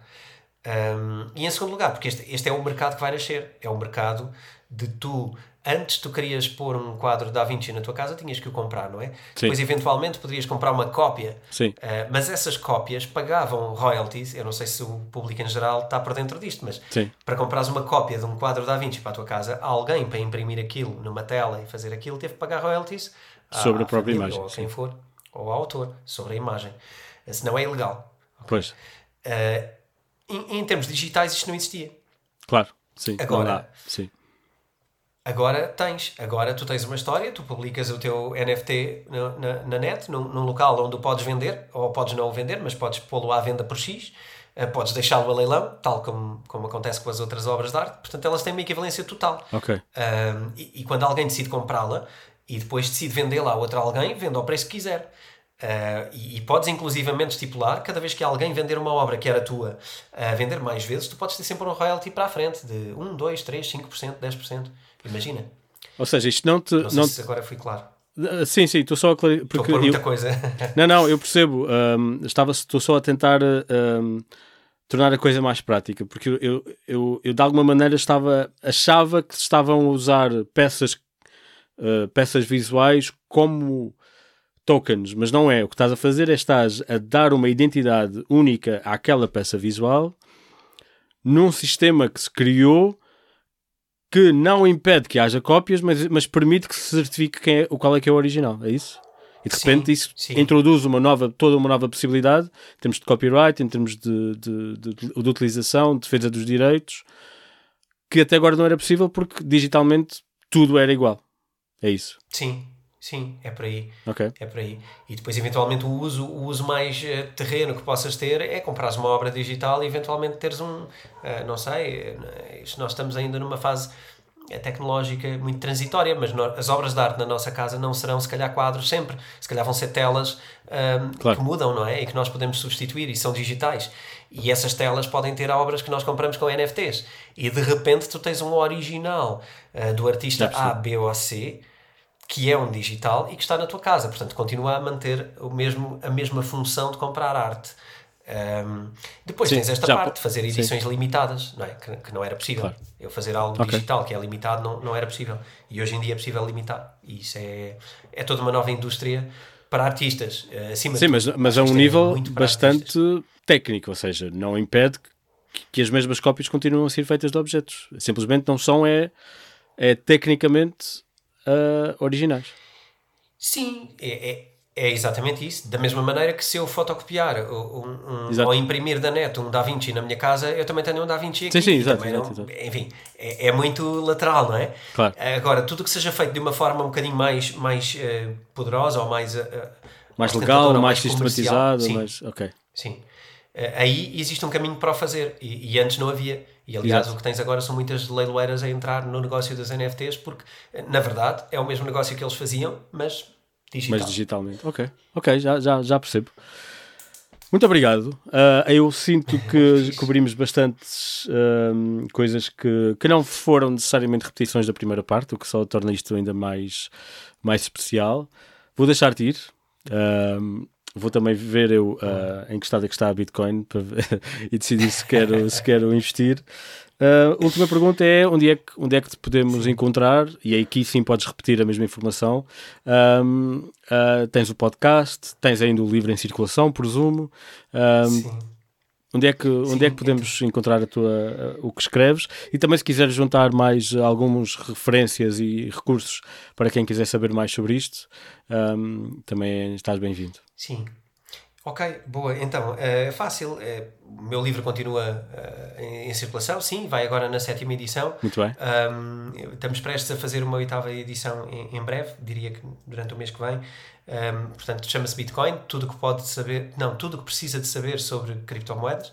E tens atualizado um, ou continua relevante? Não, o livro ele, ele foi feito muito, muito cautelosamente, no sentido em que o que era importante transmitir é, era o que é intemporal. Exato. Uh, sim. Uh, no entanto, quando eu falo de uma app ou outra que tem X criptomoedas lá catalogadas, uh, hoje têm muitas mais, e, e, é um bocadinho esse, esse trabalho que pode ser feito.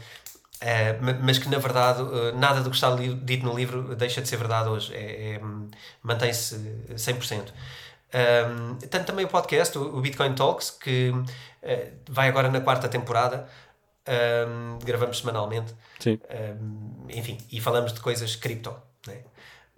Um, podem me encontrar sempre em. Temos agora um, site novo meu que é o uh, www.antoniovilaçapacheco.com. Okay. É um nome muito longo. Mas é o meu nome, é o que aparece por aí, quando encontrarem. Uh, Vilaça não há cedilha, é com C, portanto é, é, só essa, essa questão. António, Olha, muito obrigado. Sinto-me. Desculpa? Deixa-me também agradecer-te. Ah? Quero agradecer-te por, por teres convidado para esta segunda conversa. Gosto muito de vir ao Sobretudo. Uh, gosto muito da tua atitude de, de querer mesmo saber e de, de querer mesmo ir fundo nas questões e não estar aqui para agradar aos convidados. Estás aqui para fazer o que tu, o que tu precisas de fazer e que tu achas que faz sentido. E eu gosto muito da atitude, gosto muito desta, desta eh, dualidade de, de, de, tirares a limpo as coisas para os teus ouvintes e acho que levas a claro. sério o que estás a fazer. Portanto, parabéns por isso. Um, é, era um bocado por aqui que eu queria fazer Olha, obrigado. agradecimento. É não, obrigado. conversar uh... com pessoas que são, são profundas no tema, querem mesmo saber. Sim, eu sou próprio, eu sou próprio sou curioso e acho que as pessoas também me ouvem gostam, gostam de, de pelo menos saber que eu tentei fazer as, as perguntas, depois depende então do, do convidado responder uh, do modo como quer. Um, sim, uh, obrigadíssimo. Mas não, quem te agradece sou eu, uh, tu é que você, os convidados é que dão o sumo ao sobretudo e é por isso que cá estamos e é por isso que vamos continuar. Deixe então ir, obrigadíssimo. Um, Obrigado. E boa sorte com tudo e boa sorte a todos e vamos ver. E até breve. Obrigado. Tchau, tchau. Obrigado. Um abraço.